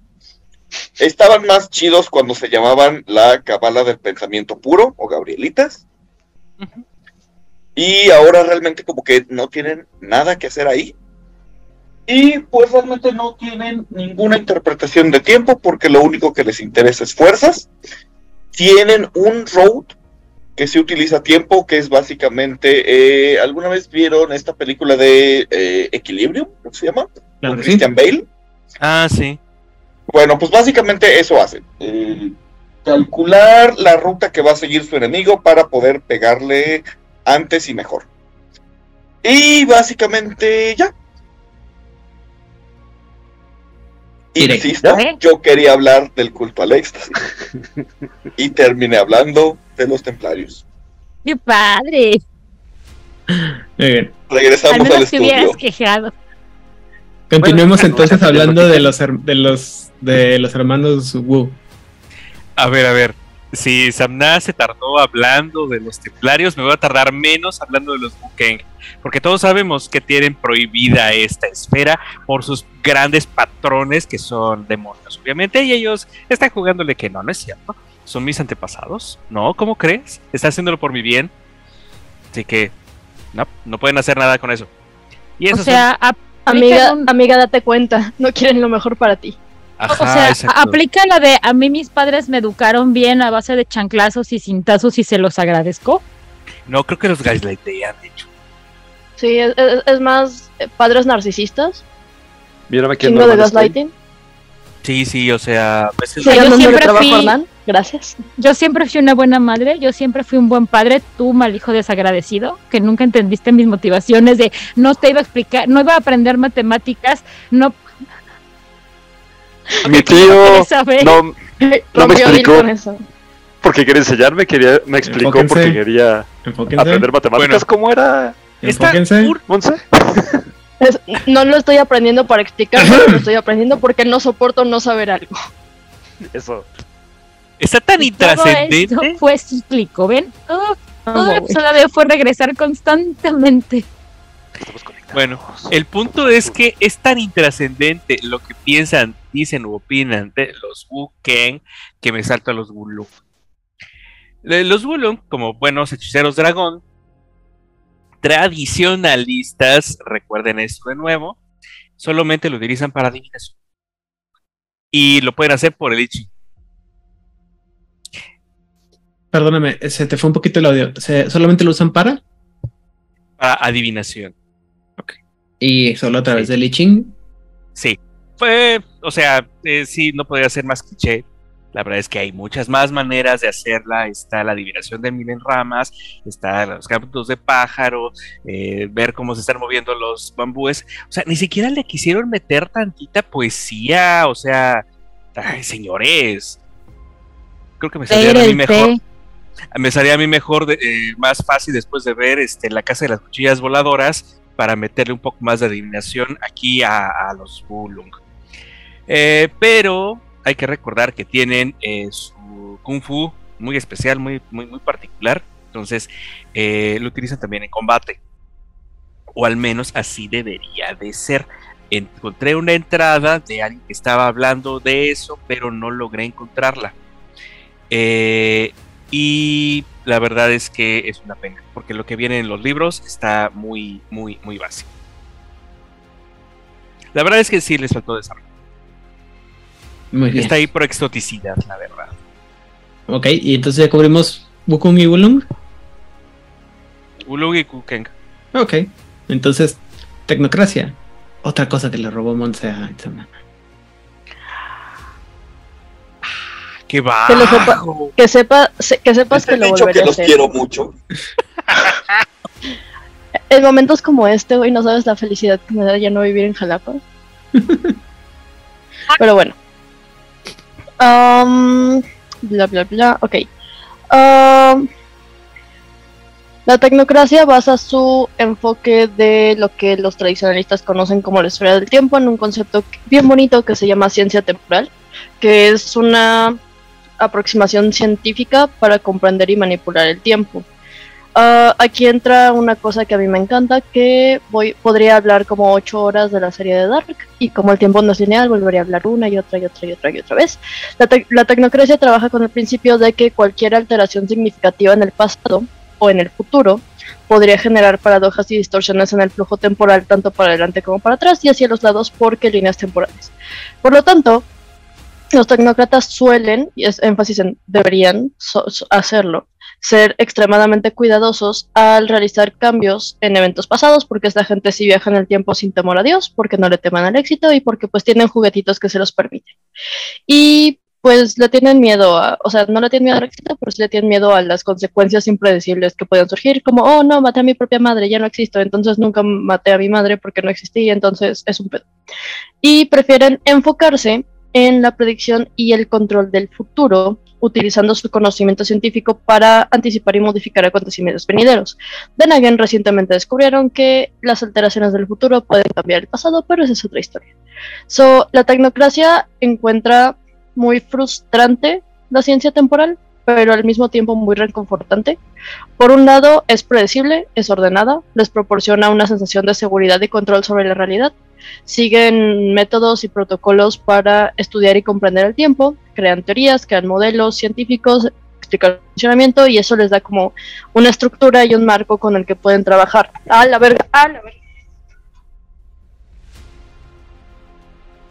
Eso fue muy concreto. tuve tuve un un un un un, un, un backlash de paradoja por robarle la Sí. el tema No, no fue Ok, so- paradoja, Mons. fu- fue Itzapna haciéndome brujería, pero bueno. Ajá. Este entonces, eh, ¿qué? Ah, sí, les da un marco teórico y una estructura en la que pueden trabajar y en la que pueden confiar. Pero también es frustrante porque es compleja, tiene una complejidad inherente y suele resistirse a ser comprendido, controlado. Eh, ¿Por qué? Porque a la realidad no le gusta que te metas con el tiempo. So, a pesar de, los esfuerzos de la tecnocracia, sigue siendo un misterio, sigue siendo un enigma, y la incertidumbre y las paradojas temporales pueden desafiar incluso el enfoque científico más riguroso que existe. Eh, aún así hay cierto grado de, vamos a llamarlo consuelo, en el hecho de que la ciencia y la precisión para abordar el tiempo pues siguen ahí, incluso si no pueden dominarlo por completo. Eh, en la visión de la tecnocracia, eh, comprender los elementos básicos del tiempo y seguirlo de forma pues lineal imple- i- impecable es crucial porque su enfoque de la ciencia y la tecnología hace que los tecnócratas reconozcan que cualquier error o imprecisión en sus cálculos o manipulaciones temporales puede tener consecuencias mm, desastrosas, significativas, potencialmente catastróficas, y se esfuerzan para obtener un conocimiento profundo de estos principios fundamentales del tiempo y desarrollar métodos y técnicas precisas para trabajar con él, so, como un relojito. ¿Qué pasó, Rico? Al sindicato le gusta esto por dos palabras. Interés compuesto. Y sí, güey. Muy bien. A ver, aquí, aquí yo sé que por porque al momento de grabación ya llevamos como tres horas más de lo que deberíamos, ya pasó de medianoche. Ella no me va a dejar extenderme hablando de Dark, pero yo podría hacer una tesis de Dark y de cómo la tecnocracia causó todo, el- o sea, cómo un error de un tecnócrata causó todo el pedo. Suscríbanse a nuestro Patreon en Juárez by Night para que puedan escuchar a Monse hablar todo largo y tendido de su tesis sobre Dark. Muy bien. O sea, Eh. Entendí bien, a la tecnocracia le gusta el- eh, esta esfera porque les ayuda con su TOC, a mantener su TOC en orden. Ajá, sí, sí, sí, justo así. Es de esfera del top. Cierta. Les gusta, pero les asusta. Muy bien. Habiendo había hablado sobre todas las eh, facciones que y cómo ven a, la esfera de tiempo, vamos a hablar ahora de los niveles, empezando por el nivel 1. Ok, pues el nivel 1, como en todas las esferas, es percepción. Entonces esto comienza con las percepciones, temporales del propio mago. Eh, se puede desarrollar un muy buen cálculo del tiempo, que era algo que honestamente cuando yo primera vez lo vi, dije, uy, qué aburrido, básicamente te vuelves un reloj humano, qué padre. Hasta que encontré unos roads que dije, ah, ahora entiendo por qué sí es bien divertido y por qué sí es bien importante. Em, puedes alterar eh, alteraciones temporales. Por ejemplo, si otros se han estado metiendo con la línea, con la línea del tiempo, podrías llegar a percibirlo. Y básicamente eso. Y yo les traigo dos roads bien bonitos que me tuve que ir hasta Magoland Cruzada para encontrar roads que me gustaran. Y el primero es road que todos los que hemos estado en música o en algún tipo de danza eh, nos serviría mucho porque es la medida de la medida. Básicamente lo que esto hace es darte un ritmo perfecto. Sabes exactamente cómo va a ser el paso del tiempo. Entonces eh, tú vas a estar siempre justo. Si tú eres un músico y yo quisiera que todos los bateristas tuvieran este, este road, porque uno de las pesadillas cuando estás tocando en vivo es que tu baterista o se acelere o se retrase. Entonces, por favor, bateristas, aprendan esto. Vas a entrar justo en el tempo exacto. Y si lo tiene todo el grupo, mejor. Porque entonces todos van a tocar en el tiempo que tienen que tocar y no vas a tener al guitarrista por un lado, al bajista por el otro y al baterista por otro. Y el otro es muy bonito que se llama El engaño de las hadas. ¿Y por qué es bien útil esto? ¿Y por qué fue cuando dije, oh, tener tiempo en uno sí es bastante útil? Eh, pues siempre está como esta leyenda de que cuando tú viajas a un reino férico, pues eh, el tiempo fluye de una manera muy diferente a eh, cómo fluye en el mundo mortal. Este road te permite saber cuánto tiempo está sucediendo. Entonces tú puedes ir trabajando con eso. Básicamente te va a permitir llevar un mejor control de cuántos días estás pasando en ese reino para saber cuándo salir. Porque un engaño muy común de las hadas puede ser el, ah, no, mira, si vas a estar aquí cinco minutitos, sales y, oh sorpresa, pasaron cinco años, porque pues, para las hadas el tiempo funciona de una forma muy diferente. Entonces aquí tú puedes decir, ah, no, espérate, si ya pasaron dos días en el punto mortal, ya es hora de salir. Rip Van Winkle. Básicamente. Muy bien. Eh, nivel 2. Bueno, en el nivel 2 ya podemos tener eh, una visión del tiempo que nos permite ver hacia el futuro o hacia el pasado. Obviamente todo esto limitado por la, percepción de como si una persona hubiese estado en ese, en ese lugar, ¿no? Para, para tener una percepción mayor a través del tiempo necesitaríamos adicionarlo de, de algunas otras esferas, ¿sí? Incluido Prime. Ajá. Y este. Y bueno, eh, también eh, eh, nos sirve para reforzar las paredes del tiempo. Eh, hacer que el patrón del tiempo en una zona sea más fuerte o más débil para eh, hacer que las modificaciones sean más fáciles o más difíciles dentro de esa línea del tiempo y en ese momento y en ese, en ese lugar. Incluso si queremos protegernos de que no nos espíen a través de, de, un efecto de scrying que mencionábamos en el episodio anterior, bueno, pues esa es eh, de las cosas que puede hacer ya a este nivel. Y el día de hoy les traigo tres rotes, ¿por qué? ¿Por qué no? El primero de ellos es eh, el canto de la muerte, Dead Song, eh, que es un rote de el coro celestial, en donde utilizando time de 2, life de 2, prime de 1 y mind de 1, eh, el, el, mago gana el tiempo necesario para que antes de morir todos sus recuerdos se procesen y componga una canción final, eh, la cual habla de todas sus historias y a menudo incluye una profecía final. Y al terminar esta canción, pues el mago muere. Porque bueno, ya es sus últimas palabras, pero convertidas en una canción. Qué manera de retirarse. Exactamente el segundo rote que les traigo es la runa fantasma, que eh, eh, el mago puede utilizar una runa para invocar a un espíritu de una, una volva. Las volvas son eh, las videntes de, la, de la tradición germana.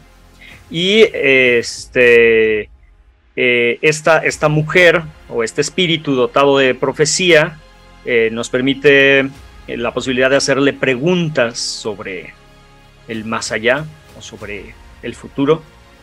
Eh, si el fantasma que se invoca es hábil con el arcano de fatalismo, pues no es necesario tener tiempo, pero si no, pues sí es necesario tener entropía y, y, este, y tiempo. Y este efecto es un efecto de tiempo de 2, espíritu de 2 y entropía de 1. Y bueno, puede ser opcional la correspondencia si queremos hacer preguntas de lugares que no están relacionados con donde invocamos la runa. Eh, y por último, eh, tenemos este rote bien padre que se llama Pintando la Danza de la Guerra, que es un rote de tiempo de 2, materia de 2 y mente de 2, que eh, usando pinturas mezcladas a mano para dibujar imágenes en alguna superficie, que puede ser una cueva o cualquier, una pared o lo que sea. El mago canaliza sus propios pensamientos a través de mente o eh, el pasado a través de tiempo y las imágenes comienzan a moverse mientras eh, representando la historia que, que, que esté contando el mago. O sea, básicamente es un proyector. Y eso es todo por ahí. All right. Qué bonito. Es como un bot, ¿no? Pero bueno. Como un bot. No, como, un, como una televisión. Así como no traigo televisión, pero traigo mis pinturas y les voy a contar una historia. Ok. A nivel 3. Yo lo tengo, yo lo tengo. Listo. El tercer nivel de Time te permite la contracción o dilatación temporal, el tiempo bala y rebobinar el tiempo. O sea, al acelerar o ralentizar su relación con el tiempo, el mago o la maga, ambos despertados, pueden obtener acciones múltiples, frenar a otros personajes, lo cual puede ser bastante molesto para estos personajes, o rebobinar pequeños periodos de tiempo. En términos de juego, cada dos éxitos le permiten al personaje emprender una acción adicional que no implique el uso de magia. O sea, no puedes meter un hechizo dentro de otro hechizo. Solo puede realizarse una tirada de arité por turno y de los éxitos que sacas, de ahí extraes tus acciones extra. O bien puedes aminorar la velocidad de un personaje u objeto o, o, tu personaje mismo en relación a un incremento o decremento por éxito. Por ejemplo, cuatro éxitos reducen a una persona a un cuarto de su velocidad. Si se te ocurre rebobinar el tiempo, un mago también puede mover su entorno inmediato a través de un turno por cada dos éxitos, un efecto que lo saca del curso normal del tiempo y le permite alterar una o dos acciones ya realizadas. Al combinar este rango con otras esferas, el mago puede afectar otros patrones, como fuerzas, vida o materia de dos. Realizar efectos a través de la distancia y el tiempo, que sería combinándolo con correspondencia de 3. Moverse a través del tiempo mientras recuerda sucesos del futuro que acaba de abandonar. Esto ya es mezclando vida de 3 o mente de 1 e incluso puede invocar múltiples probabilidades utilizando entropía de 3 y bueno, es ocioso, es decir, que este tipo de acciones atraen un poco de paradoja con terribles consecuencias a mediano o largo plazo. Y lo que les vengo ofreciendo a mediano o largo plazo te causa un miedo tremendo porque acumulas una paradoja brutal, pero procedias el paro. Ese sería el problema para el personaje del futuro. sí. Para mí, yo del futuro diría Homero. Y amiguito, si estás harto de que los hombres lobo te persigan y tengan más acciones que tú, si te molesta un, un, montón que por su rabia terminen tasajeándote, destripándote y haciéndote tiritas a ti y a tus amiguitos, tengo para ti la alternativa ideal. Mage de Ascension tiene para ti. Sí, tú que has cruzado el tercer nivel de Time, tienes acciones múltiples. Claro, como si fuese su nombre lobo. Seguramente esto a Aidan le encantará porque te acerca mucho a este juego que tanto le gusta. Y lo que tienes que hacer es tirar tu arete y las acciones que vas a tener extra corresponde directamente a los éxitos que obtengas de esta tirada de arete. De esta manera puedes apropiarte de la mesa por un rato y en tu turno tener tres acciones, cuatro acciones y demás.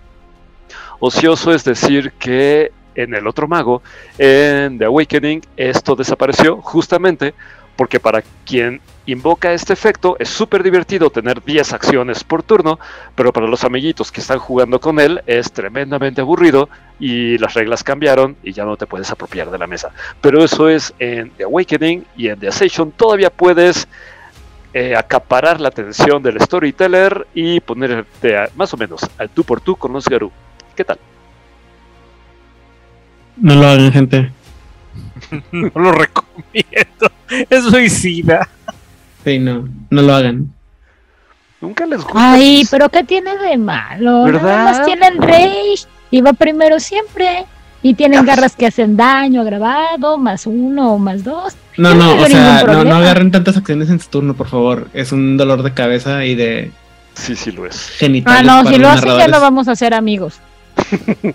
Muy bien, Ya, ya la mesa. muy bien. Nivel 4. No.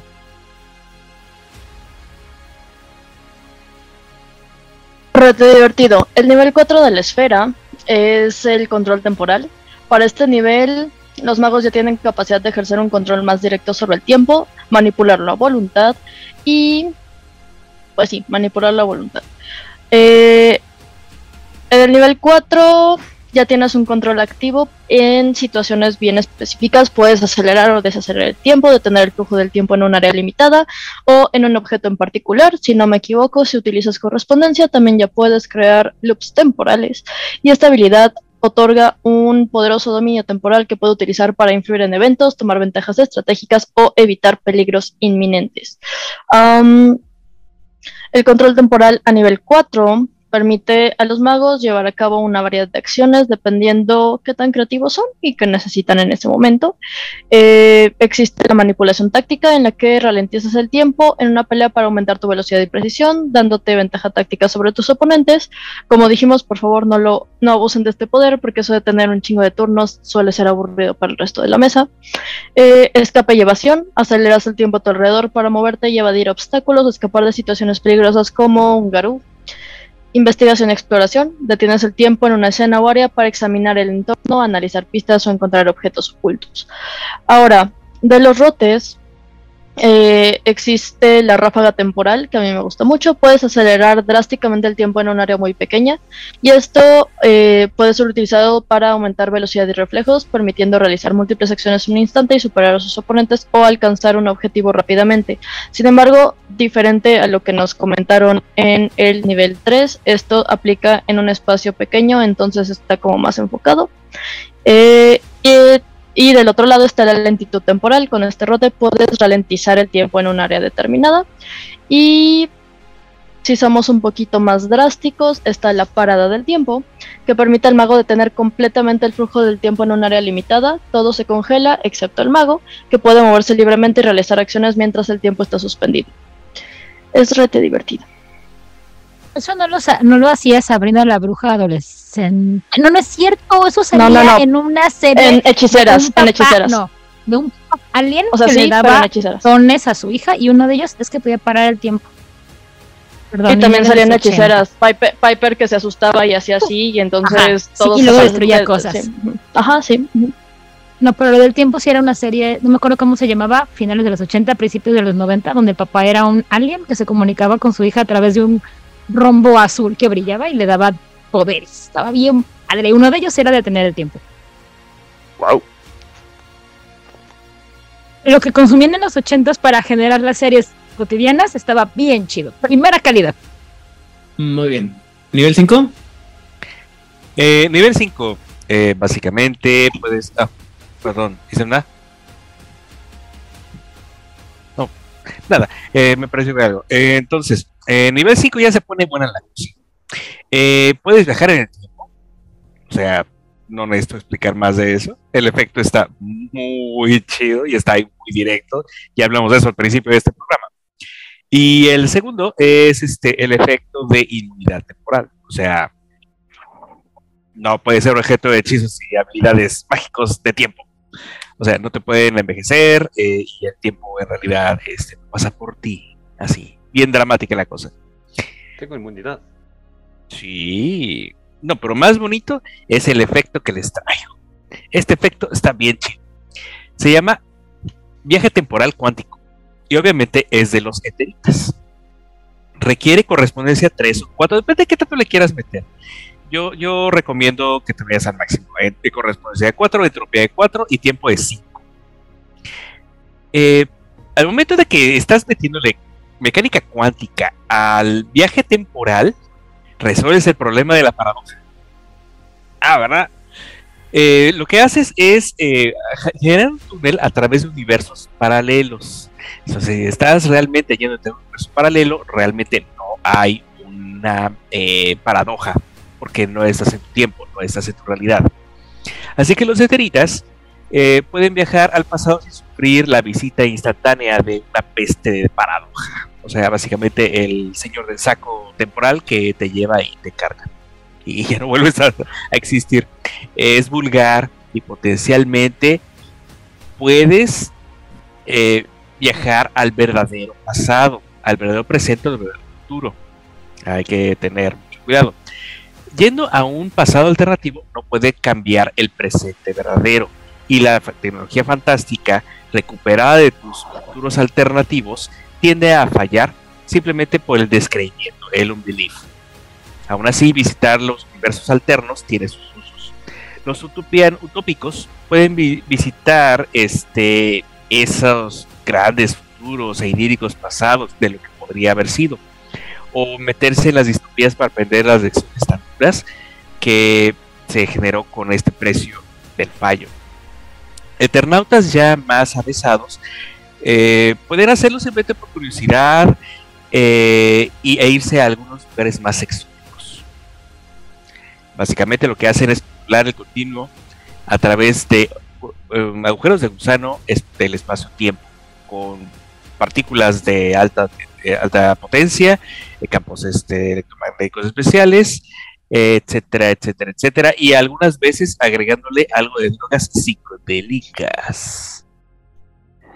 Básicamente, entre más éxitos tengas, es más diferente. A ver si lo entendí bien. Eh, un éxito indica que estás en un clon prácticamente idéntico de tu línea de tiempo real. 5 te permite ir a mundos bizarros, alternativos pero completamente bizarros, como un mundo horrible en donde la orden de Hermes controla el paradigma. Imagínense, es horrible. Aquí viene en el libro, aquí viene, yo no me lo inventé. O sea, el despertar. Y además, o podría ser uno de los dinosaurios existe, coexiste con la realidad, sí, Piedra. Eh, Este sí me gusta. este está bonito.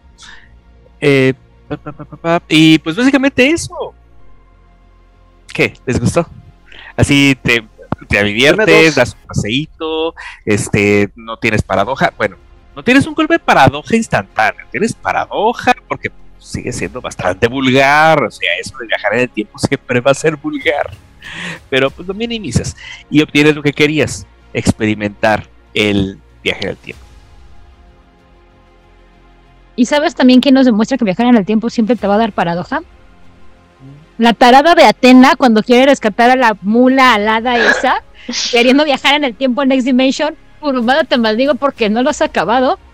Viaja en el tiempo después de convencer, después de que su hermana la luna le dijo, Nel ni madres no lo hagas, después de que las amiguitas de la hermana la luna le dijeron, Nel no lo hagas, no mames, no por la mula alada, como por un mortal. Y Atena, sí, sí, lo voy a hacer. Y ahí va, viaja en el tiempo. De hecho, le tiene que dar su cabello a, a para que Nix le diga en dónde está todo este show. Viaja en el tiempo y el pedo es que Saori pensó que iba a llegar como la diosa encarnada joven de 18 o 17 años que tenía. Y en él la regresaron como pinche bebé. Así que todos los caballeros de bronce tienen que recorrer el mismo camino de Atena, menos la mula, para salvar a Atena again y enfrentarse again a todos los caballeros dorados again. Y si Kurumada tuviera tiempo, esfera del tiempo, ya hubiera terminado. No, en no este creo. podcast Y llevamos decencia, cero días sin sobre de todo Zodiaco. decencia. No, es que es igual Mira. que el gordo bastardo, no va a acabar nada. Ajá. Y el otro imbécil que tiene menos, menos, este, menos trabajo y como que ya no termina. Cuyo nombre Sí, se me este idiota. ¿Eh? No, no, el gordo bastardo, ¿Colecciona el otro. No, el otro imbécil, el del nombre del tiempo. El nombre del viento, perdón.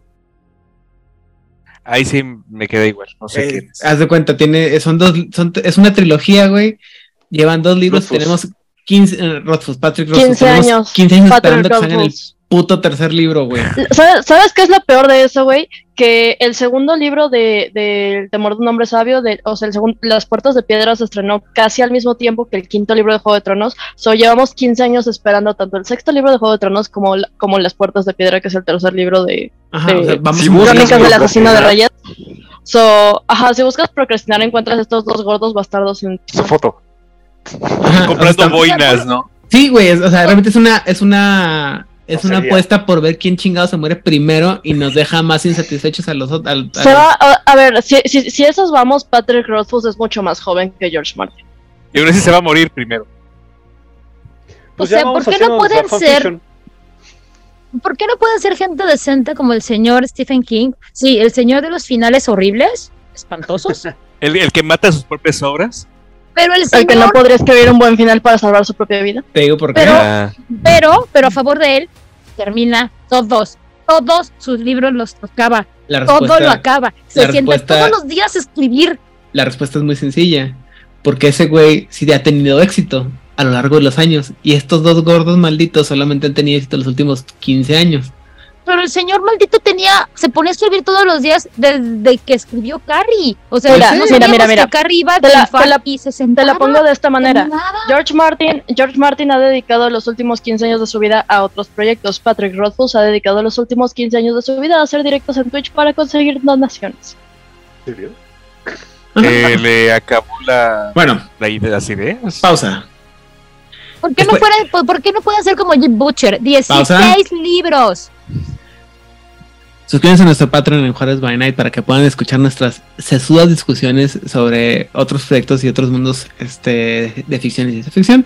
Por lo pronto, habiendo dicho todo lo anterior que hemos mencionado sobre la esfera de tiempo, eh, Monse, saludos y redes sociales. Um, en redes sociales me encuentran como Flamel05 as always, menos en Discord porque perdí mis Two Factor Authentication Codes y ya no puedo entrar. Voy a tener que crear otro. Ya me rendí. ¿Y qué? Ah, sí, saludos a toda la gente a la que Odil nos salude por adelantado, porque a Odil siempre se le olvida saludar a alguien.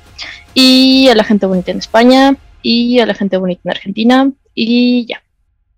Olvidé ¿Y la que no tenía está que ir. Tenía que ir primero Odil luego. Sí, tenía que ir primero Odil, pero, pero Sí, no, siempre. no hay pedo, no me agüito. Y a los que no son bonitos, pues no sé, Eda nos va a saludar probablemente. Muy bien.